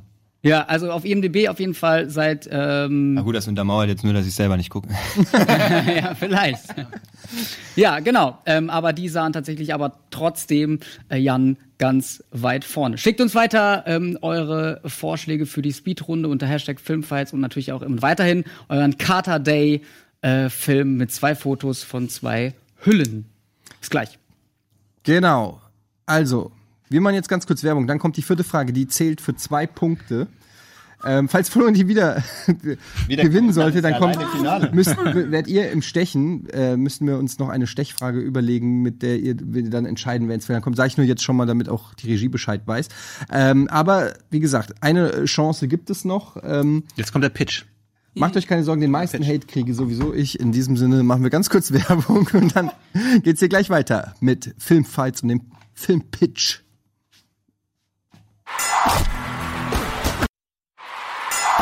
Filmfights. Herzlich willkommen zurück hier bei Filmfights. Wir kommen jetzt zur vierten Frage. Es wird sich jetzt entscheiden, wer von unseren Gästen Florentin ins Finale begleiten wird. So viel kann man schon mal sagen. Florentin ist qualifiziert mit drei Punkten. Heute sehr stark der Florentin. Ähm, aber jetzt kommt es zur vierten und letzten Hauptfrage. Es ist die berühmte Pitch. Frage, wo man ein bisschen auch die Kreativität und die Fantasie, der Fantasie freien Lauf lassen kann. Und Florentin wird jetzt wieder anfangen. Die Frage lautet, pitche einen YouTuber-Film. Ja. Florentin. Äh, die Frage ist natürlich erstmal, wie man die Frage interpretiert. Natürlich erstmal die Frage, wie man das Ganze interpretiert, ob es jetzt ein YouTuber-Film ist, so wie Kartoffelsalat oder Bruder vor Luder, glaube ich, äh, hieß der Lochi-Film, oder ob es ein Film ist über einen YouTuber. Und ich fand es viel spannender, über einen YouTuber einen Film zu machen, weil es gibt ja durchaus interessante YouTuber-Figuren. Und ich habe mich eigentlich, glaube ich, für die, den YouTuber entschieden, der momentan die interessanteste fiktionale Figur her hergeben könnte für einen Film. Und zwar ist es Logan Paul, die am meisten gehasste Person des Internets. Er ist jung, er ist dumm, er ist reich, er ist allseits bekannt und er ist gehasst von der ganzen Welt. er hat eigentlich alles, was man möchte, nur er hat eines nicht, er hat nicht die Liebe seiner Zuschauer und seiner Fans. Und das Interessante an YouTubern ist ja, dass sie so eine Doppel, äh, Doppelleben haben, dass sie einmal als Individuum existieren, aber natürlich auch als äh, Projektionsfläche, die sie der, der, der Welt nach draußen geben, dass sie etwas Imaginäres erfinden, was sie denen da draußen geben und wie die Zuschauer darauf reagieren. Logan Paul also, geschunden, durch die Presse gejagt worden, möchte zurückkommen. Sein großes Comeback, er möchte sich für alles entschuldigen, er möchte zeigen, er ist ein besserer Mensch geworden. Und was macht er? Er hat große Probleme mit Japan gehabt, er wandert alleine durch die japanischen Berge, er macht einen Pilgerweg, er möchte sich reinwaschen von all den Sünden, die er sich zugekommen hat lassen. Er pilgert durch die japanischen Berge und er streamt dabei live. Er ist ja YouTuber, er streamt live, er bindet sich eine GoPro um, er filmt sich dabei und er läuft durch die japanischen Gebirge er denkt sich, ich möchte der Welt zeigen, dass ich eigentlich ein guter Mensch bin, der nicht so oberflächlich ist, sondern eine tiefe, ehrliche Seele hat. Und was passiert während des Livestreams? Er stürzt ab. Er stürzt ab in ein tiefes, tiefes Loch. Er steckt fest, er kommt nicht mehr raus. Er ist in Gefahr zu verhungern, zu sterben vor dem Publikum der ganzen Welt. Die ganze Welt schaut zu. Der Livestream läuft weiter. Und plötzlich, Stück für Stück, lösen sich die Schichten seiner Persona ab. Er wird immer mehr zum echten Mensch. Er wird, er, er lässt den Bro, er lässt den coolen Dude fallen, er lässt den reich, er lässt das reiche Arschloch fallen, der provokativ wird. Er wird immer mehr zum Mensch und die ganze Welt schaut zu. Und wir haben mehrere Erzählebenen. Wir haben einmal natürlich Logan Paul, wie er in der Schlucht hängt. Wir haben einmal natürlich die Community draußen. Wie reagiert sie? Einige sagen, er soll sterben, er soll für seine Sünden zahlen. Die anderen sagen, auch jetzt geht's ein bisschen zu weit, er soll gerettet werden. Wir sehen durch verschiedene Kommentare, wir sehen Reaction-Videos, wir sehen, wie die ganze Welt live dabei ist, wie dieser Mensch im Begriff ist zu sterben. Wir haben einen weiteren Plot, wo eine Gruppe von Aktivisten versucht rauszufinden, wo er ist. Sie versuchen die Sternenkonstellation zu, zu analysieren, sie versuchen ihn zu finden. Wir haben verschiedene Situationen, verschiedene Handlungsstränge, die letztlich eigentlich nur darauf äh, bauen, wer ist Logan Paul wirklich und wie viel bleibt letztlich übrig, wenn er all das fallen lässt, was er sich durch seine YouTube-Persona aufgebaut hat. Logan Paul, der Film. Okay. Alles klar, Kadi. Mein Pitch ist ähm, etwas kürzer. Ähm, auch an Kartoffelsalat gedacht. Ein Film, den ich nicht geguckt habe, äh, von Fresh Torge, den ich sehr liebe. Und ähm, in dem Film geht's ja auch um YouTuber. Und dann meine Überlegung war, okay, Kartoffelsalat kann ich jetzt nicht nehmen. Vielleicht ähm, Nudelsalat oder Gurkensalat. Und irgendwie bin ich dann bei Salat hängen geblieben. Äh, Fingersalat Salad Fingers, quasi das YouTube-Urgestein, äh, hat angefangen äh, auf Newgrounds als Animation, gemacht von einem Künstler namens David Firth, der irgendwie ganz abgefuckte Animationen macht und es geht quasi um ein ähm, grünes Männchen, was Gurkenfinger hat, deswegen wird er Salad Fingers genannt. Und er erlebt ganz abgefuckte ähm, Sachen, ähm, er fässt gerne Brennnesseln an oder rostige Kessel. Und ähm, das driftet ganz irgendwie ins ja, fast schon Snuff ab. Also ähm, er stirbt auch während der Serie mehrmals, glaube ich sogar, und äh, leidet unglaublich. Und ich stelle mir das so als ähm, Saw oder Silent Hill Film vor. Also dass es ähm, ja ein, ein ganz grausamer Horrorfilm wird. Und das würde ich mir gerne angucken. Also Salad Fingers, der Film. Salad Fingers, der Film, ein Horrorfilm. Ja. Okay.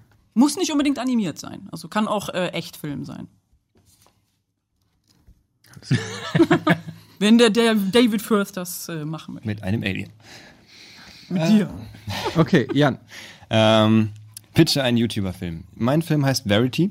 Ähm, Wie? Fängt, Verity, also Wahrheit, fängt an mit der Eröffnungsszene. Ein Recap des Protagonisten. Wir sehen, wie er gefeiert wird. Seine Fans ihn feiern, sein Image aufgebaut wurde. So eine Partystimmung. Es geht so richtig rund und dann kommt der Schnitt, Intro. Wir sehen das, den Titel des Films, natürlich nicht den Original, äh, natürlich nicht den deutschen Titel, weil der ist, muss ich so lang, der ist so lang, dass ich ihn vorlesen muss. Die Wahrheit, was wirklich hinter all dem steckt und wie es dazu kam, denn wir erklären euch bereits im Titel, wie es ausgeht, äh, oder zu Englisch Verity, ähm, kommt dann im Intro. Wir sehen einen Protagonisten. Warum Protagonist? Ich habe mit bewusst keinen Namen ausgesucht, sondern ich wollte eine Idee pitchen, kein kommerzielles Produkt, was zwischen Management und äh, Verleiher äh, produziert wurde. Also es geht um die Idee an sich. Der Film ähm, steigt ein durch Stille. Wir sehen den Protagonisten von hinten. Er wird von vorne beleuchtet vom Monitor. Wir machen einen Seitenschnitt. Wir sehen, wie er so gedanklich abwesend seine Hülle seiner selbst auf den Zähler schaut, der seinen Erfolg äh, live dokumentiert, der immer weiter steigt.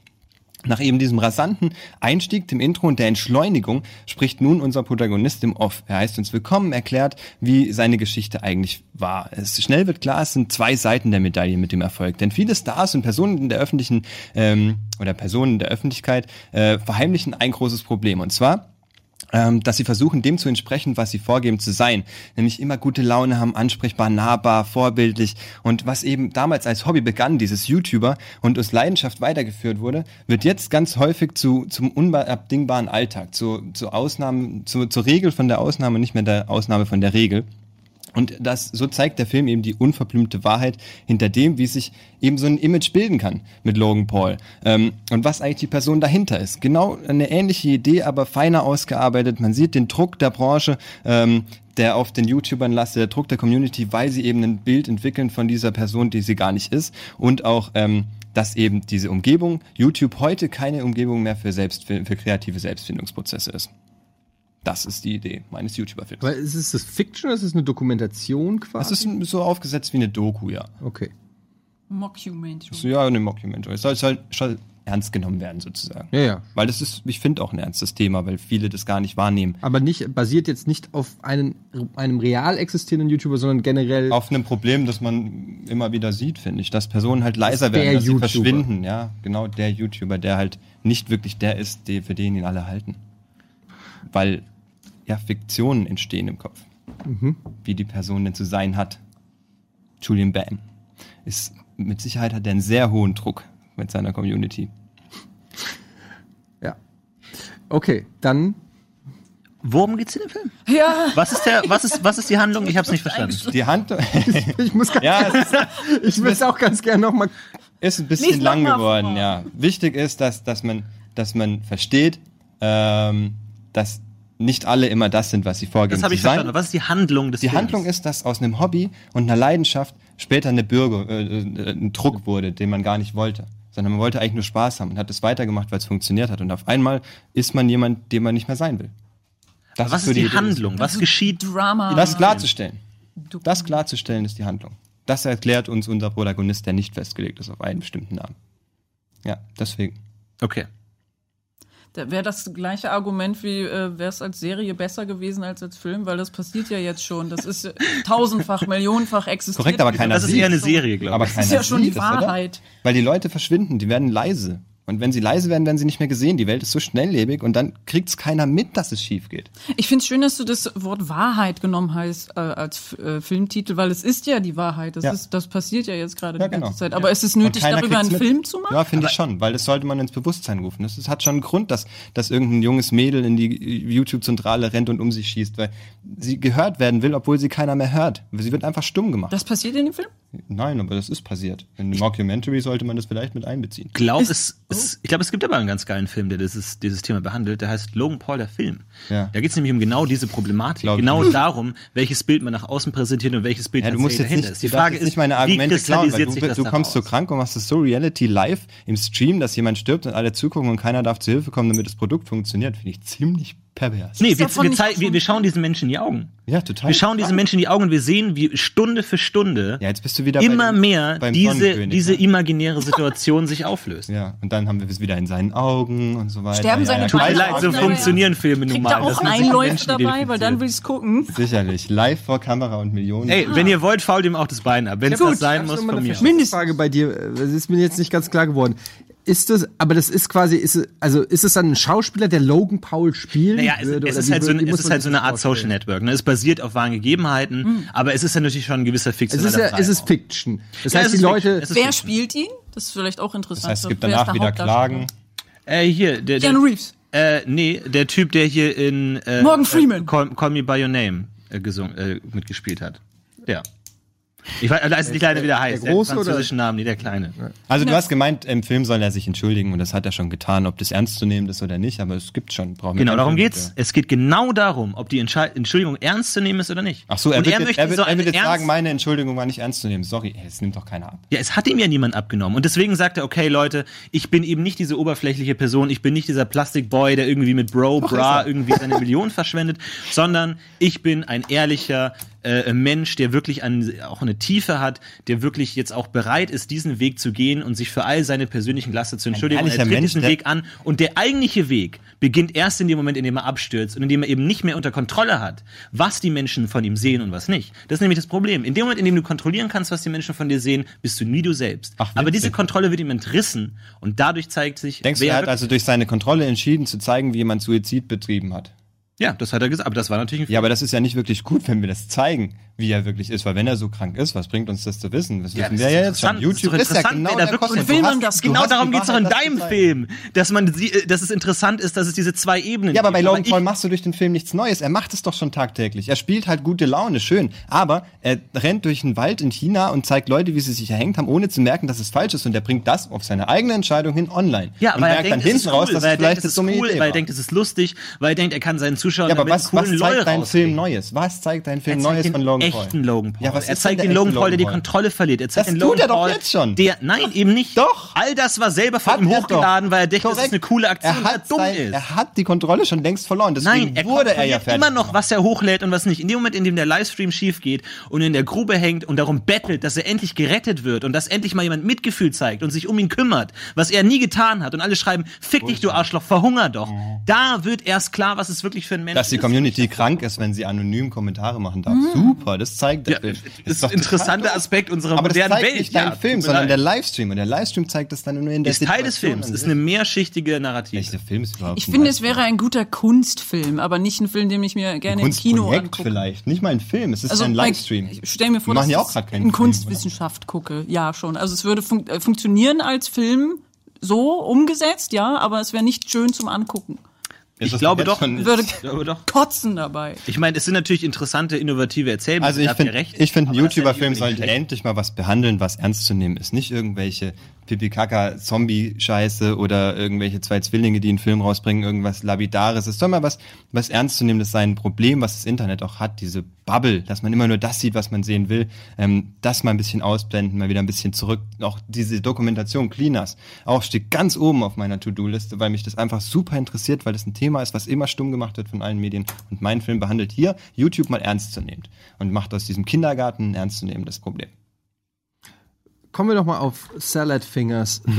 Ja, also ich würde sagen, man sollte diesen Film mehr unterstützen, weil es ist von einem echten Künstler gemacht, äh, David Firth, den ich äh, ganz doll äh, bewundere und gerne so sein würde wie er. Und die Figur Salad Fingers existiert schon seit zehn Jahren und ich äh, finde, sie hätte einen Film verdient und ähm, ist zwar auf YouTube zu finden schon, aber ähm, ja, also das ist ein Film, den ich tatsächlich auch angucken würde, wo ich sage, geil, das, da gibt's endlich einen Film von, da muss ich rein. Und so YouTube. Okay, das heißt, du machst hier gerade Management für Salad Fingers. ja, Also Ja, es gibt also genau dieses schon. kommerzielle Produkt, was. ich habe keine Ahnung, also der kennt mich nicht und äh, Nee, aber er würde ja mit Sicherheit davon profitieren und wir hätten mal wieder so einen schwachsinnigen Fan Fandom-Film, den ganz viele Überhaupt nicht. Nein, das ist ein Künstler, ja. Also das geht ganz krass gegen das klassische YouTube. Ähm, er wurde teilweise auch gesperrt von YouTube, weil er so ähm, ja non-konform ist. Er hat es, äh, kann die Sachen nicht mehr monetarisieren, weil es eben so abgefahren ist, Aber weil das normale. Werbepublikum das überhaupt nicht rafft. So, Moment, aber also, es gibt diese Idee schon. Das ist keine Idee, die du dir ausgedacht hast, sondern es ist eine Serie, die existiert. Meine von Idee der ist- du jetzt einen Film haben möchtest. ja,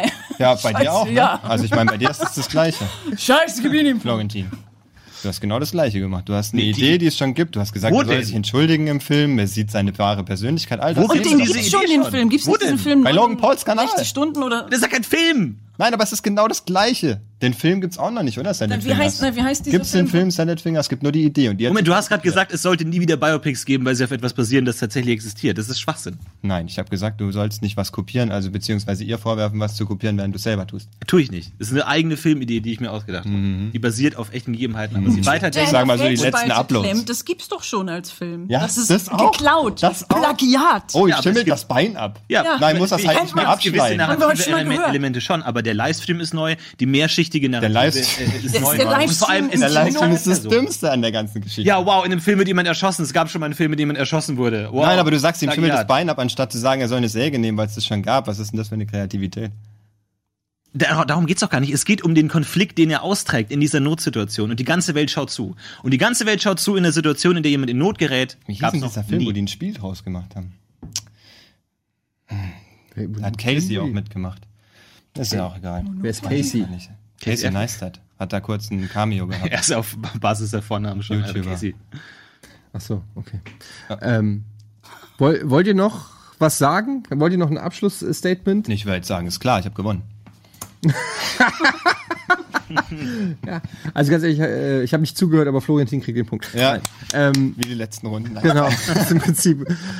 Okay, also dann ähm, fasse ich mal zusammen. Also es ist auch wieder total konfus, was heute hier passiert. Ähm, wir haben mit Jan erstmal, sage ich mal, einen ganz anderen Ansatz gewählt. Nämlich Es ist einfach mal erst eher eine Doku. Ob es jetzt eine Mockumentary ist oder eine Documentary ist jetzt nicht so wichtig, aber es ist jetzt kein fiktionaler Film ähm, mit, mit kein Spielfilm mit Action-Szenen und sonst irgendwas, sondern da geht's eher, du hast auch The Cleaners genannt, dir geht's eher auch um um das Phänomen YouTuber an sich. Was macht es mit einem? Was macht der Fame mit einem, wenn er denn da ist? Äh, ist du, was ich sehr schön fand, dass du gesagt hast, ja, ähm, dieses ähm, aus einem Hobby wurde irgendwann quasi Leid. Also ähm, man fängt an, setzt sich vor die Kamera, macht irgendeinen Quatsch, plötzlich kann man nicht mehr vielleicht beim Bäcker einkaufen gehen, weil man berühmt geworden ist oder so. Das sind ja so Kleinigkeiten, die, äh, die kennt ja jeder YouTuber. ähm, das war, also das ist so ein bisschen das, was, was du dir vorstellst in deiner äh, Verity. Verity? Verity? Ach, ich kann kein Hättest nicht, hättest nicht einfach Truth? Doch, doch, Hab aber ich ich kann kein Was TH. heißt ähm, ja, also de, quasi die Wahrheit hinter dem, äh, dem schaffenden YouTuber, wobei du nicht gesagt hast, diesen YouTuber oder einen bestimmten, sondern es geht eher, ich habe mir noch nicht so ganz, also Florentin hat es auch mehrmals gefragt, was ist die Handlung? Also ich habe noch nicht so, die Fragestellung ist mir klar und was dich interessiert an dem Thema, aber ich habe noch nicht Die Problembehandlung ist ja, ja, aber ich habe noch nicht den, den Film, den, den, den, den 90-minütigen Film im Kino habe ich noch nicht so, wie der, wie der funktioniert. Das hast du noch nicht so ganz, ähm, du hast viel, viel mit dem Thema, also was das Thema ist, aber keine, keine wirklichen Handlungsstrang, wie du rangehst. Sehen wir O-Töne von YouTubern, wie willst du das, weißt du? Habe ich gesagt. Also er spricht im Off, ne? unser Protagonist. Ja, aber was sieht man denn dann? Also es geht darum, dass man am Anfang erst das Gefühl hat, das ist so ein 0815 Spaß mit hier Fans und bla bla bla, pipapo. Und dann kommt diese Entschleunigung und dann merken wir, irgendwas ist da ernst daran. Ja, aber irgendwas damit- ist da ernsthaft. Es ist Ja. mir zu schwammig. Also es So, ist, es ist die, die Ernsthaftigkeit daran ist, dass man verloren hat, der zu sein, der man sein will. Weil ja, die Leute das ist aber es äh, nochmal, das ist einfach jetzt ein Statement, was du sagst, aber es ist noch kein. da- Wo ist der Film da? Da ich sehe da, also das ist sozusagen Tod ist traurig. Aber wo ist der Film? Weißt du? Also äh, YouTube macht macht einsam. Wo ist der Film? Da fehlt mir einfach noch so ein bisschen.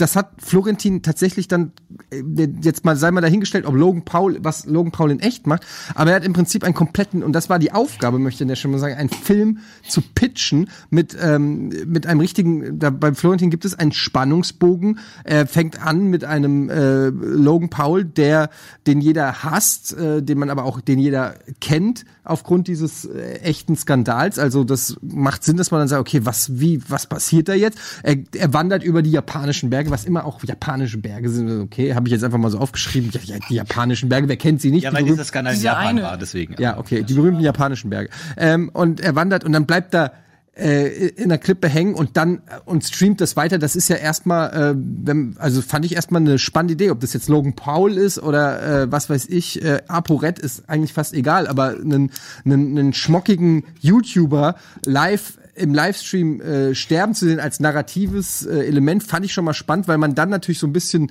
Truman Show mäßig sehen könnte, wie sind die Reactions da drauf, wie werden die Leute und das fand ich auch ganz cool. Da waren coole Ideen dabei mit wir deuten das Sternbild, die die Casey, äh, die Casey sag ich schon, die Logan Paul Fans versuchen rauszufinden, auf welcher Bergspitze ist er, um ihn zu retten und so weiter. Das fand ich schon, da waren schon ein paar coole Story äh, Sachen dabei. Ähm, ich fand das dann jetzt nicht so schlimm, ehrlich gesagt, dass ähm, Logan Paul sich in echt schon entschuldigt hat. Also das ist dann für mich nochmal echt ein, ein ganz anderes Ding. Was ich nicht so ganz verstanden habe, ist, wenn es dann halt ein fiktiver Logan Paul ist, weiß ich nicht, ob das funktionieren würde. Ähm, geil wäre es, wenn es wirklich passieren würde. Also wenn, wenn sowas mal in echt passieren würde, man wirklich live dem zugucken könnte. Also wäre nicht geil, aber es wäre, Ja. ihr wisst, was ich meine. Ähm, Kadi, du hast, das online live. du hast, ähm, ja, Live League dann oder so. Mhm. Ähm, du hast über äh, David Firth geredet, Salad Fingers, ähm, für dich ein großes Vorbild. Ähm, Grüne, ein, ein, ein, Mensch mit Salatfingern. Ja. Ähm, Ist doch schon der beste Pitch, oder nicht? es ist, da muss gar keine Handlung rein. es ist, Finde ich hat- alle argumentativ besiegt. ich weiß auf jeden Fall, wo du herkommst. Du hast ja gesagt, okay, was von all den ganzen Scheiß, den ich auf YouTube sehe und kenne, was, wovon würde ich gerne einen Film gucken? Und ähm, bist damit auf Salad Fingers gekommen, aber leider auch komplett an der Frage vorbeigeschlittert. Ähm, du hast eigentlich kein, nicht wirklich einen eigenen Film gepitcht. Ähm, es, es gibt diese Serie, offen, ich kenne sie jetzt nicht, aber es gibt die Serie schon. Im Prinzip hast du die Vorfrage nochmal umgedreht und gesagt, welche Serie könnte ein guter Film sein? Ja. Dann würde Salad Fingers wahrscheinlich sehr gut passen. Ähm, aber da habe ich mir so ein bisschen erhofft, dass, dass da wirklich dann nochmal ein eigen, komplett eigenständige Ideen äh, eines, einer Story oder so ist. Ähm, allerdings muss man auch sagen, ihr habt da auch wenig nachgefragt. Ähm, weiß nicht warum, vielleicht habt ihr euch nicht getraut, da nachzubohren oder Kennt so. ihr die Serie? Nee, nee, leider nicht. Nein. Okay. So wie es klingt, muss man dann nachbessern. Ja, also naja, es ist mehr so, ich nenne es mal Urgestein von YouTube oder auch Newgrounds, Ja, aber ich glaube jetzt gerade nicht mehr so im Munde, weil er auch nicht mehr so viel macht. Gerade weil es so sehr auf Monetarisierung und so ein Kram geht. Also Oder da weil YouTube ihn Künstler sehr. abrankt. Kann auch sein, wenn er keine Werbung Macht der noch stellt. Sachen? Ja, macht er noch, aber ähm, macht eher so über Patreon-Geschichten und sowas. Also es kommt vielleicht einmal im Monat ein Video, was dann richtig geil produziert ist. Okay, aber also du hast zumindest ähm, Salad Fingers hier äh, erstmal äh, auf den Tisch gebracht, so dass die Leute vielleicht zum, auch zum, wie wir hier zum ersten Mal davon the hören und das gucken. Das ist ja dann im Prinzip äh, auch was wert. Ähm, ja, so albern es klingt, Florentin kriegt den Punkt. Es tut mir leid. Es ist, es war der beste Filmpitch. Es war ähm, ein, eine absolut runde Storyline. Ähm, über einen YouTuber. Ich kann, ich habe den Film bildlich vor mir und ähm, er hätte Bock, Logan Paul langsam im, äh, auf dem japanischen Berg verschimmeln zu sehen. Auch, ehrlich gesagt. Ja. Das ist aber eine persönliche Sache. Ja, aber weil er mir das eben spannend. Ähm, Was sagt denn die Community? Würde Ja. mich echt interessieren. Ja, also äh, die Community sah, ist tatsächlich auch ähm, auf Florentins Seite. Logan Paul, der Film, äh, wie er langsam äh, verkommt. Wollen sie auch sehen. Äh, gefolgt, äh, aber dahinter ist es re relativ ausgeglichen, also mit 32% Salad Fingers und mit 27% Äh, ich habe es jetzt mal die Wahrheit über YouTuber genannt und äh, vielleicht für die Leute, die es interessiert, äh, ich habe mal ganz kurz ähm, hier Florentins Besetzung, äh, Logan Paul und äh, Timothy Chalamet heißt er ja aus. Äh, Scheiße, ist es fast dasselbe. Nur die Haarfarbe ändern. Dieselbe Fresse irgendwie. Tatsächlich, ja. Das ist nicht schlecht. Das Kinn so. Wer ist das? Ach, Timothy Chalamet. Echt, ich finde Ja. die Haare mehr als das Kind. Krass. Ja, wenn man Obwohl, die das blond macht, auf jeden Ja. Fall. Gar nicht schlecht. Beide so ein Arschkind. wie Deswegen, also äh, tatsächlich auch auf äh, Florentins Seite war der Chat. Dass keiner irgendwie so, ich hätte so Rosemi, Rosemary's Baby mäßig äh, Bibis Baby. irgendwie, Ja, das wäre so. Das wäre jetzt ähm, wieder, das wäre schön für den Titel nachher. Wäre sehr aktuell. Vom Video, ja. ja, wer, wer war wahrscheinlich zu aktuell? Es ist, glaube ich, passiert, bevor, äh, nachdem ihr die Frage. Nach, nachher ruft euch noch sein. Promiflash an beschwert sich, dass ihr in der Suche auftaucht mit ihrem Thema. Ja, das könnte passieren. Ähm, das hat auf jeden Fall auch Potenzial. Okay, ähm, Florentin heute, ein, also man muss es sagen, du bist einfach auch heute on fire. Ähm, du hast auch Bock heute, ne? Ich hab Bock. Ja, ich hab merk Bock. das schon. Ja, Ähm, gute Fragen. Ja, cool. ähm, dann kommen wir jetzt aber zu einem Stich, denn ihr habt beide null Punkte. Wir müssen wissen, wer gegen Florentin in die Speedrunde einzieht, ins Finale. wir machen Judge und die zwei kämpfen gegeneinander. Ja, genau. Nein, Am nein, nein. Judge. Und ähm, die Stichfrage kommt jetzt. Ähm, machen wir das als Speedfrage oder normale Runde? Muss ich nochmal in die Regie fragen. Als Speedfrage. Das heißt, ähm, nur um die Regeln nochmal zu erklären, ihr habt 30 Sekunden Zeit und dann 15 Sekunden. Und äh, wer zuerst was sagt, legt los. Was? Ne? Nee, nee, genau. umgekehrt. Sag Also, nochmal das- vorher. Die, die Frage wird gestellt und dann sagt einer von euch die Antwort und dann laufen Der den andere. anderen die 30, 30 Sekunden. Also zum Beispiel, Während wenn wir fragen, welcher Alien-Film ist der beste? Du sagst Alien 1, dann laufen Laufen deine 30 30 Sekunden und du musst, darfst dann Alien 1 natürlich nicht mehr sagen. Genau, dann laufen dann 30 Sekunden ab, dann hast du 30 Sekunden, 30, 30, 15, 15. Genau. Also ich sag den Film und du hast dann 30 Sekunden Zeit, um Wer zuerst zu argumentieren. ist Hat als länger zweiter Zeit, dran genau. Genau. argumentieren. Also möglichst Hab ich nicht verstanden, scheiße. Also, äh, nee? Einfach schnell antworten, dann bist Okay, du nicht und dran. gut. Alles Schnell antworten, dann bist du nicht dran, das ist gut. Immer Susi und Strolch. Okay. Gerne. Bei jeder Antwort. Scheiße. Go! Welcher, welcher Disney-Film mit Hu- Hunden? Nein, okay. Beste Szene mit Spaghetti. What the? Ähm, okay. Oh je. Seid ihr bereit? Immer. Die Frage lautet: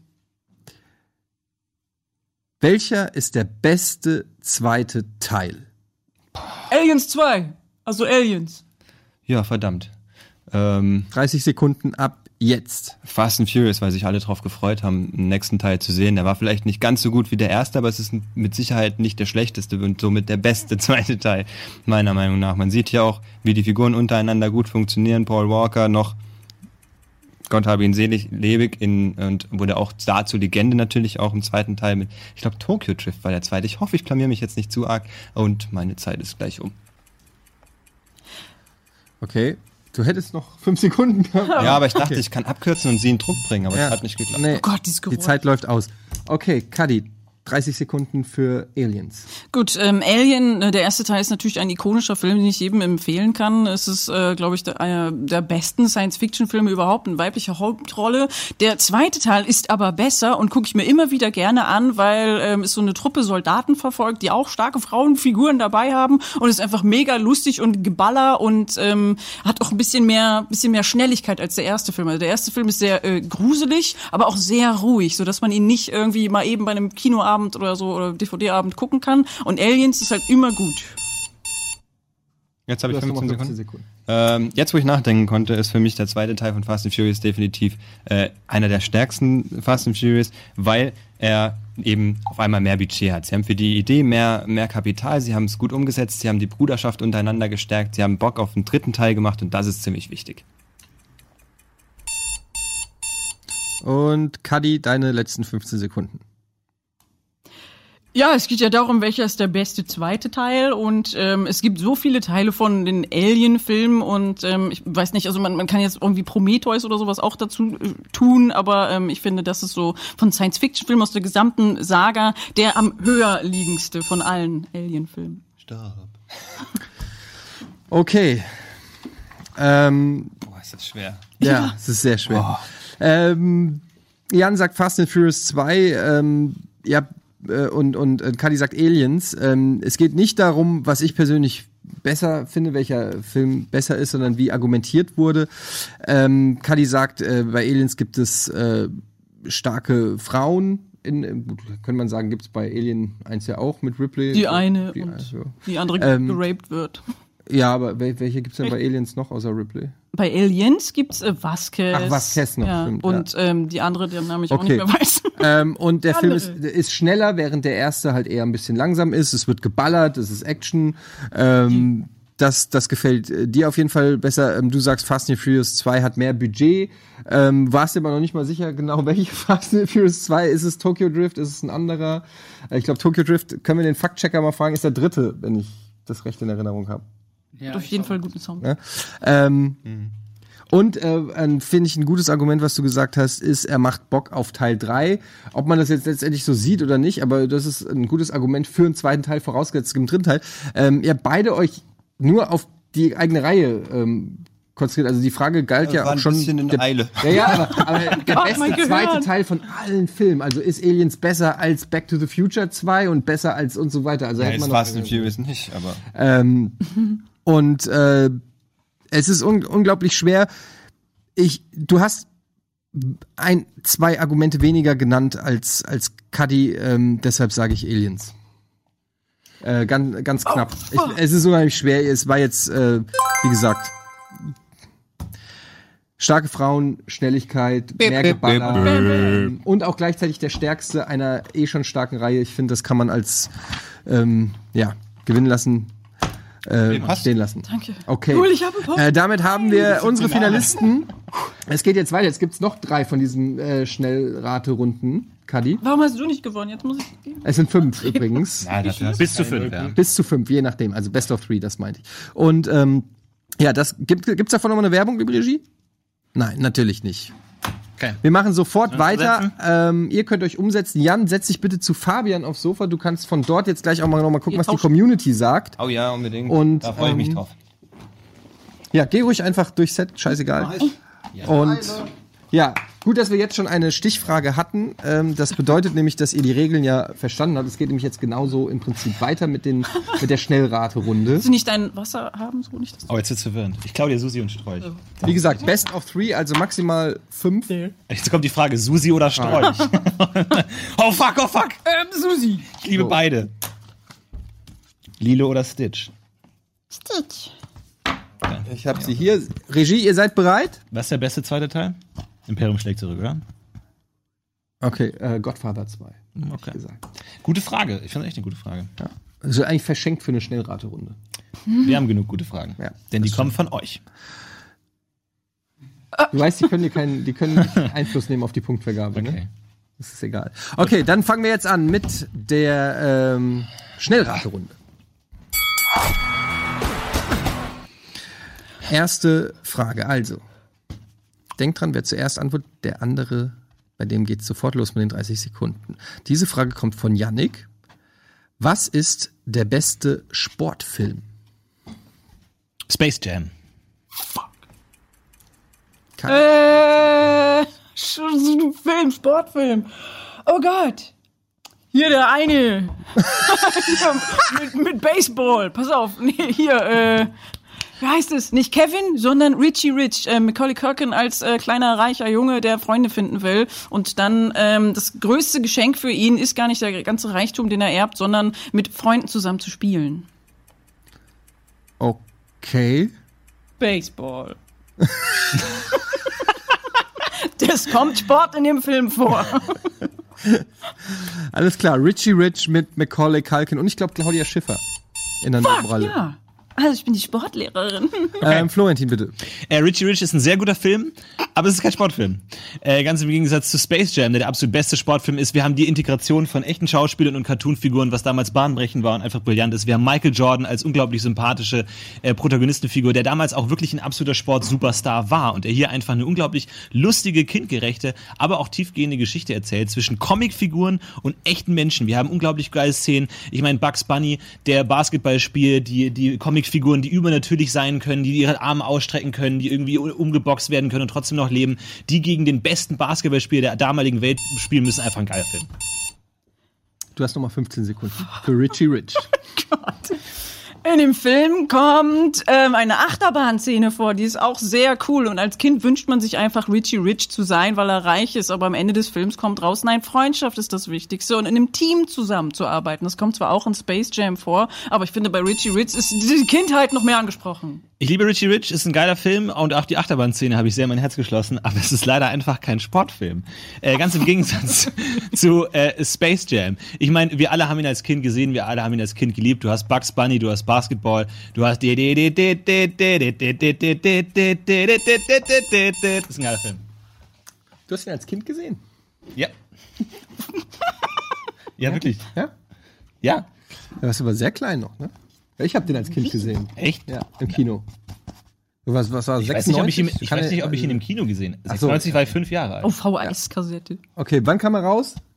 Space Jam, Fabian? Ich meine, man muss ja nicht unbedingt im Kino sehen. Um Ja, okay, das stimmt. als Kind gesehen und geliebt Das, haben. das ist richtig. Ich weiß, dass ich mir die CD dazu Ähm, gekauft habe, eben wegen diesem. 1996, siehst du? Wow, nicht schlecht. Ja, war ich fünf Jahre alt. Ähm, ja, ähm, ja gut, der Punkt geht an Florentin. Also Richie Rich, sorry, Kadi, aber was ist doch kein Sport. Ja, scheiße. ich kenne keinen anderen jetzt. Aber- Florentin, ein Punkt. Ähm, und wir kommen zur nächsten Frage und die kommt von Mauritz. Ich kann, Mauritz. wer hat denn hier eigentlich diese Sauklaue mit diesem Zettel? Ich hoffe, ich kann die Frage überhaupt richtig vorlesen. Welcher Film mit Matthias Schweighöfer ist der beste? Ach du Scheiße. Mir fällt keiner Ähm. ein. Ich weiß nicht mehr, wie der aussieht. Kacke. Beste. Ähm. Boah, mir fallen wirklich nur grottenschlechte Filme ein. Aber das ist wahrscheinlich auch die Sag Idee der einen, ich kenne niemanden, keinen, keinen einzigen Film. Matthias Schweighöfer, der deutsche Superstar Matthias Schweighöfer, der in jedem deutschen Film mitspielt. In jedem. Ihr braucht nur einen deutschen Film zu Könnt ihr sagen. mir ein Bild? Aber die sind alle nicht gut. Dann sage ich Hot Dog. Okay, deine Zeit läuft, Kati. Ja, ähm, der Film, der in meinem Kopf existiert, mit dieser Figur, die gar kein Gesicht hat, weil ich überhaupt nicht weiß, wer das ist. Sorry, aber ich gucke keine deutschen Filme und ich habe ähm, ja absolut versagt. Das muss ich jetzt zugeben und äh, kann jetzt leider gar keine Antwort Du geben. kannst Werbung für irgendwas machen. ja, äh, äh, Activia Joghurt, gut zum Kacken. Ich Ja. mein, äh, Hot Dog ist ein grauenvoller Film, ist ein grottenschlechter Film. Von daher hat eigentlich Kadi recht, eigentlich ist der bessere Film der, der in unseren Köpfen existiert. Und der, in dem Matthias Schweighöfer vielleicht entweder einmal eine Rolle spielt, die nicht so komplett bescheuert ist wie in allen anderen Filmen. Und zum Beispiel in Hot Dog, der wirklich grottenschlecht ist. Ähm, bin mir aber auch nicht hundertprozentig sicher, ob er da wirklich mitspielt. Ich weiß, ich, hab, Ganz ich weiß ehrlich überhaupt zu nicht, was Hotdog ist, ehrlich gesagt. Ein Film namens Hotdog. Ist das ein Film? Ich, oder Hot Dogs. Ja, ja, doch, das ist schon ein Film. Ja. Ich, Das ist so, das ist einfach. Man hat Matthias Schweighöfer Filme so effektiv verdrängt, dass man einfach sich gar nicht mehr dran erinnern kann. Ich weiß nicht, ob. ob die sind einfach so, das, das, ich denke die ganze Zeit auch drüber nach und mir kommt auch keiner. Sind, die sind so belanglos, dass man einfach nicht weiß. Ich wollte erst kein Ohrhasen sagen, aber spielt glaube ich gar nicht mit. Nee, überhaupt nicht. Ich meine, diese Amazon-Serie ist jetzt überall. Äh, ähm, selbst You da weiß ich nicht. oder so, Ja. aber selbst die. Ich würde gerne- noch 15 Sekunden. Äh, ja, ein Bild von ihm sehen, dass ich irgendwie weiß, ähm, vielleicht kann ich ihn dann durch das Gesicht einordnen. Können wir mal ein Bild einblenden von Matthias Obwohl das jetzt gar nicht so- Hier ist er, Matthias Schweighöfer ist heute da. Ah, mal. Ach du Nee, Scheiße. nicht von Brienne. Äh, Matthias. Doch, das, das Gesicht kenne ich. Das, ich kenne ihn aus der Pro7 Firestick-Werbung. Aber das, Das aber, aber war ich ein glaube, guter Film. Das war aber der beste Film von Ja, ihm. den er gemacht hat. ich glaub, Game of Thrones wäre eine gute Antwort gewesen. Einfach Game of Thrones, der Kampf gegen den Hund. War das nicht? Heißt der Hund? Im Deutschen? Ja, Matthias Schweighöfer. Es tut mir leid, ich weiß nicht gerade für wen, aber wir haben. Ja, ähm, Das tut mir voll Ich hab- leid, auch für ihn. Hier geht's um Filme und nicht das, können wir bitte, Matthias okay, wir beenden die. Runde. Ha, hat er in Hotdog mitgespielt? Wenn ja, kriegt Florentin den Punkt. Ja, ja, Okay, ja, er ist die Hauptfigur. er ist die Hotdog. Hauptfigur Ja, weiß ich doch. von Hotdog. Und in äh, Keinohasen hat er übrigens auch mitgespielt. Ah, nicht schlecht. Gut. Guck mal, ganz tief versteckt ist er noch irgendwo. ja, ja, da ich liebe ihn. noch rum. Okay, dann äh, kriegt Florentin den Punkt, weil er zumindest einen Film nennen konnte mit Matthias Schweighöfer. Ich, Ist ich voll habe ihn nicht okay. verdient. Nein, das ist äh, Ähm, ein Versagen. Nächste Frage. Achtung, Matchball. Ähm, Ich schon wieder diese Frage kommt von Fabian. Ist die von dir, Fabian? Ein anderer Fabian. Nein, nein, nein, äh, wir schalten jetzt gleich auf meinen Laptop, weil es ist die Frage nach mit den, äh, äh, wo man die Cover auswählen muss. Ach ja, okay, der beste Film für den Katertag. Und da haben wir, das war die Einsendung, das konntet ihr übers Hashtag Filmfights machen. Und ähm, du hast dich für, du hast dich für was entschieden. Ja, und zwar von Jennifer Bianca. Möchte nämlich wissen, ob. Äh, wir können jetzt mal draufschalten. Also wir müssen jetzt einen von beiden sagen. Ja. Okay, Jackass. Okay, bester Film für den Katertag. Deadpool, bitte. Oh, ja, 30 Deadpool Sekunden. ist äh, wahnsinnig lustiger, brutaler Film. Ähm, und das ist für das weiche Gehirn am besten, würde ich sagen. Absolute Dummheit, Stumpfheit. Ähm, da muss man nicht weiter drüber nachdenken. Ähm, und ähm, hat trotzdem ein bisschen Unterhaltung und äh, ist ein sexy Arsch drin. Also vielleicht auch was für Mädchen, die Ärsche gut finden. Sind, ja. Weiblicher und männlicher Arsch, nackter Arsch drin. Wo ist dieser Wecker? Woher kommt dieses Geräusch? Ah! Ähm, am Katertag, man hat eigentlich nicht die geistigen Kapazitäten, überhaupt irgendeiner Story folgen zu müssen, deswegen ist Jackass perfekt, weil Jackass hat keine Story. Jackass ist einfach ein paar Idioten, die sich an das Maul geben und man kann sich einfach herrlich drüber kaputt lachen. Und ich finde überhaupt nicht, dass Deadpool einfach nur stumpfsinnige, brutale Action bietet. Es tiefsinnige Action mit vielen Referenzen auf andere popkulturelle Dinge. Da hat man überhaupt nicht die Kraft, das alles zu verarbeiten auf dem Katertag. Man checkt überhaupt nicht, was die Referenzen sollen. Die ganzen subtilen Gags, die bei Deadpool so gefeiert werden, kommen überhaupt nicht an. Was man am Katertag braucht, ist einfach derbe auf die Fresse Arschloch-Action und die kriegt man nirgendwo so gut wie bei Jackass, the movie. Kannst jetzt auch einfach Florentin die ganze Zeit beleidigen. Ja, du bist scheiße. Na, ich würde mal behaupten, dass äh, wenn man einen Kater hat, das passiert mir nicht so oft, weil ich nicht trinke, aber wenn man Kater hat und dann nicht Kopfschmerzen, bedeutet Kater nicht, dass man irgendwie völlig kaputt auf dem Sofa sitzt und nicht unbedingt laute Sachen hören will, sondern eher so ein bisschen, was ein, also Leute, die einen nicht anschreien. Ich glaube, diese Frage wurde an die perfekten Menschen gestellt, weil ich hatte in meinem Leben noch nie einen Kater. Von daher kann ich das nur so, nur so am, am Rande beobachten. Aber ich glaube, äh, dass selbst wenn deine Theorie stimmt und man einen lauten Film vermeiden sollte, dann soll man sich auch nicht Deadpool anschauen, weil du hast gerade die großartige Action betont. Das heißt, es passt nicht ganz zusammen. Deswegen lieber eine gute Folge Jackass schön irgendwie im Kran runterspringen. Kinder, wir gehen gleich mal richtig einheben. Das muss ja jetzt. Also, No. Wir gehen einen Heben und wir schauen uns Bud Spencer Filme an. Ohne Scheiß. Eddie erzieht ey. uns. Ohne, mal. ohne Scheiß, ey. Einen Abend und dann verändere ich euer Leben. Ähm, ja, komm, was soll's. Ähm? Florentin kriegt den Punkt. Jackass ist äh, perfekt fürs Aufstehen. Du hast es aber auch sehr gut begründet, äh, weil äh, einen Furz anzünden kann man auch, wenn man noch im Delirium ist.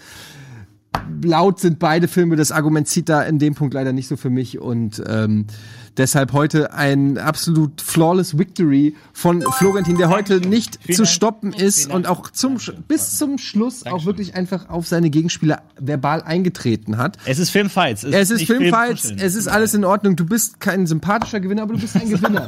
ähm, Dankeschön. und das ist ja auch okay. Das war's mit äh, Filmfights. Ich lese noch mal ganz kurz die drei, die noch die Fragen vor, die nicht mehr reingekommen sind. Übrigens, liebe Regie, ja, ich habe die fal falsche Re Reihenfolge, aber wenn ihr sie auch nummeriert mit 1, 3, 5, 4, 2, trifft mich vielleicht auch nur ein bisschen die Schuld. Ähm, nicht mehr genannt habe ich Frage 4, Han, Han Solo oder Indiana Jones von Nilsson. Und dann noch Frage 5 wäre gewesen, was ist die beste Zeitreise in einem Film von Kenyo 89? Diese Fragen haben wir jetzt nicht Donnie mehr beantwortet. Ähm, ja, beste Zeitreise. Johnny in die Darko. Zukunft. Zurück in die Zukunft. würde ich Ja, das wäre immer spannend gewesen. Hm. Ist es wirklich eine Zeitreise oder ist es ein Paralleluniversum? Interessante Frage. Interessanter Schwierig, schwierig. Han Solo oder Indiana Jones? Han Solo. Indiana Jones. Jan, was sagst du? Han Solo oder Indiana Jones, Jan? Han Solo. Gut. Aber eigentlich, äh, Haben wir das auch geklärt? Jan, okay. Ja, Jan ist immer noch richtig pisst. Der ist noch richtig. Ey, ich glaube, ich krieg gerade Der muss mal richtig in den Arm genommen werden, der Jan. Ich finde es super. Jan, du warst super, du hast dich toll vorbereitet, du hast richtig Spaß gemacht heute und ich hoffe, du nimmst es mir nicht übel. Kadi genauso, ich habe sehr viel gelacht. Es war eine tolle Runde. Es tut mir leid, es, ich habe selber schon gegen Florentin gespielt. Es ist ein sehr undankbarer Gegner. Ich mag ihn auch lieber als Juror als als Gegenspieler. Dann tut er nicht so weh. Es, es, es tut mir leid, aber ich fand es auch richtig cool. Ich fand äh, wirklich blaue, äh, rote Pill, geniale Antwort. Und ich glaube, so wie äh, Jan die Hooligan-Szene beschrieben hat, habe ich das Gefühl, dass was ähnliches gleich äh, unten vor der Tür stattfinden Gut, wird. damit habe ich dann nichts mehr zu tun. ähm, äh, habe ich ein bisschen Angst, deswegen versuche ich die Sendung möglichst noch lange zu strecken, um einen unweigerlichen Tod Nein, wir strecken die. Sendung jetzt nur noch mit dieser Pokalübergabe. Und gleichzeitig möchte ich sagen, Florentin, du hast ihn dir verdient. Du hast heute wirklich sehr gut gespielt. Ich hoffe trotzdem, Yes! liebe Kadi, lieber Jan, ich hoffe, ihr kommt noch mal wieder, auch wenn ich euch heute wirklich äh, hier mies behandelt habe. Das haben wir ja geübt. Vielleicht nicht gegen Florentin antreten, das ist dann Gegen Stefan ist ein ganz anderer, ganz anderes Spiel. viel schlechter. Also, ähm, ich hoffe, ihr nehmt es mir nicht übel, aber ich, ich muss einfach so machen, wie ich es dann in dem Moment auch sehe. Ähm, das war's mit Filmfights für heute. Vielen wir Dank an kommen Fabian wieder am, weiß ich nicht, wie vielten. Äh, Danke und ciao. Wissen wir es schon, wissen wir noch gar nicht, Ja, oder? vielen Dank an Eddie, der einen fantastischen Judge gemacht hat. Ich finde, du hast absolut makellos bewertet heute. Danke. Du hast es richtig gut gemacht, Eddie. Ah, ich hasse dich so sehr. Okay, das war's mit Filmfights. Ich wünsche euch ein schönes Wochenende. Tschüss. Mach's gut, bis zum nächsten Mal. Filmfights.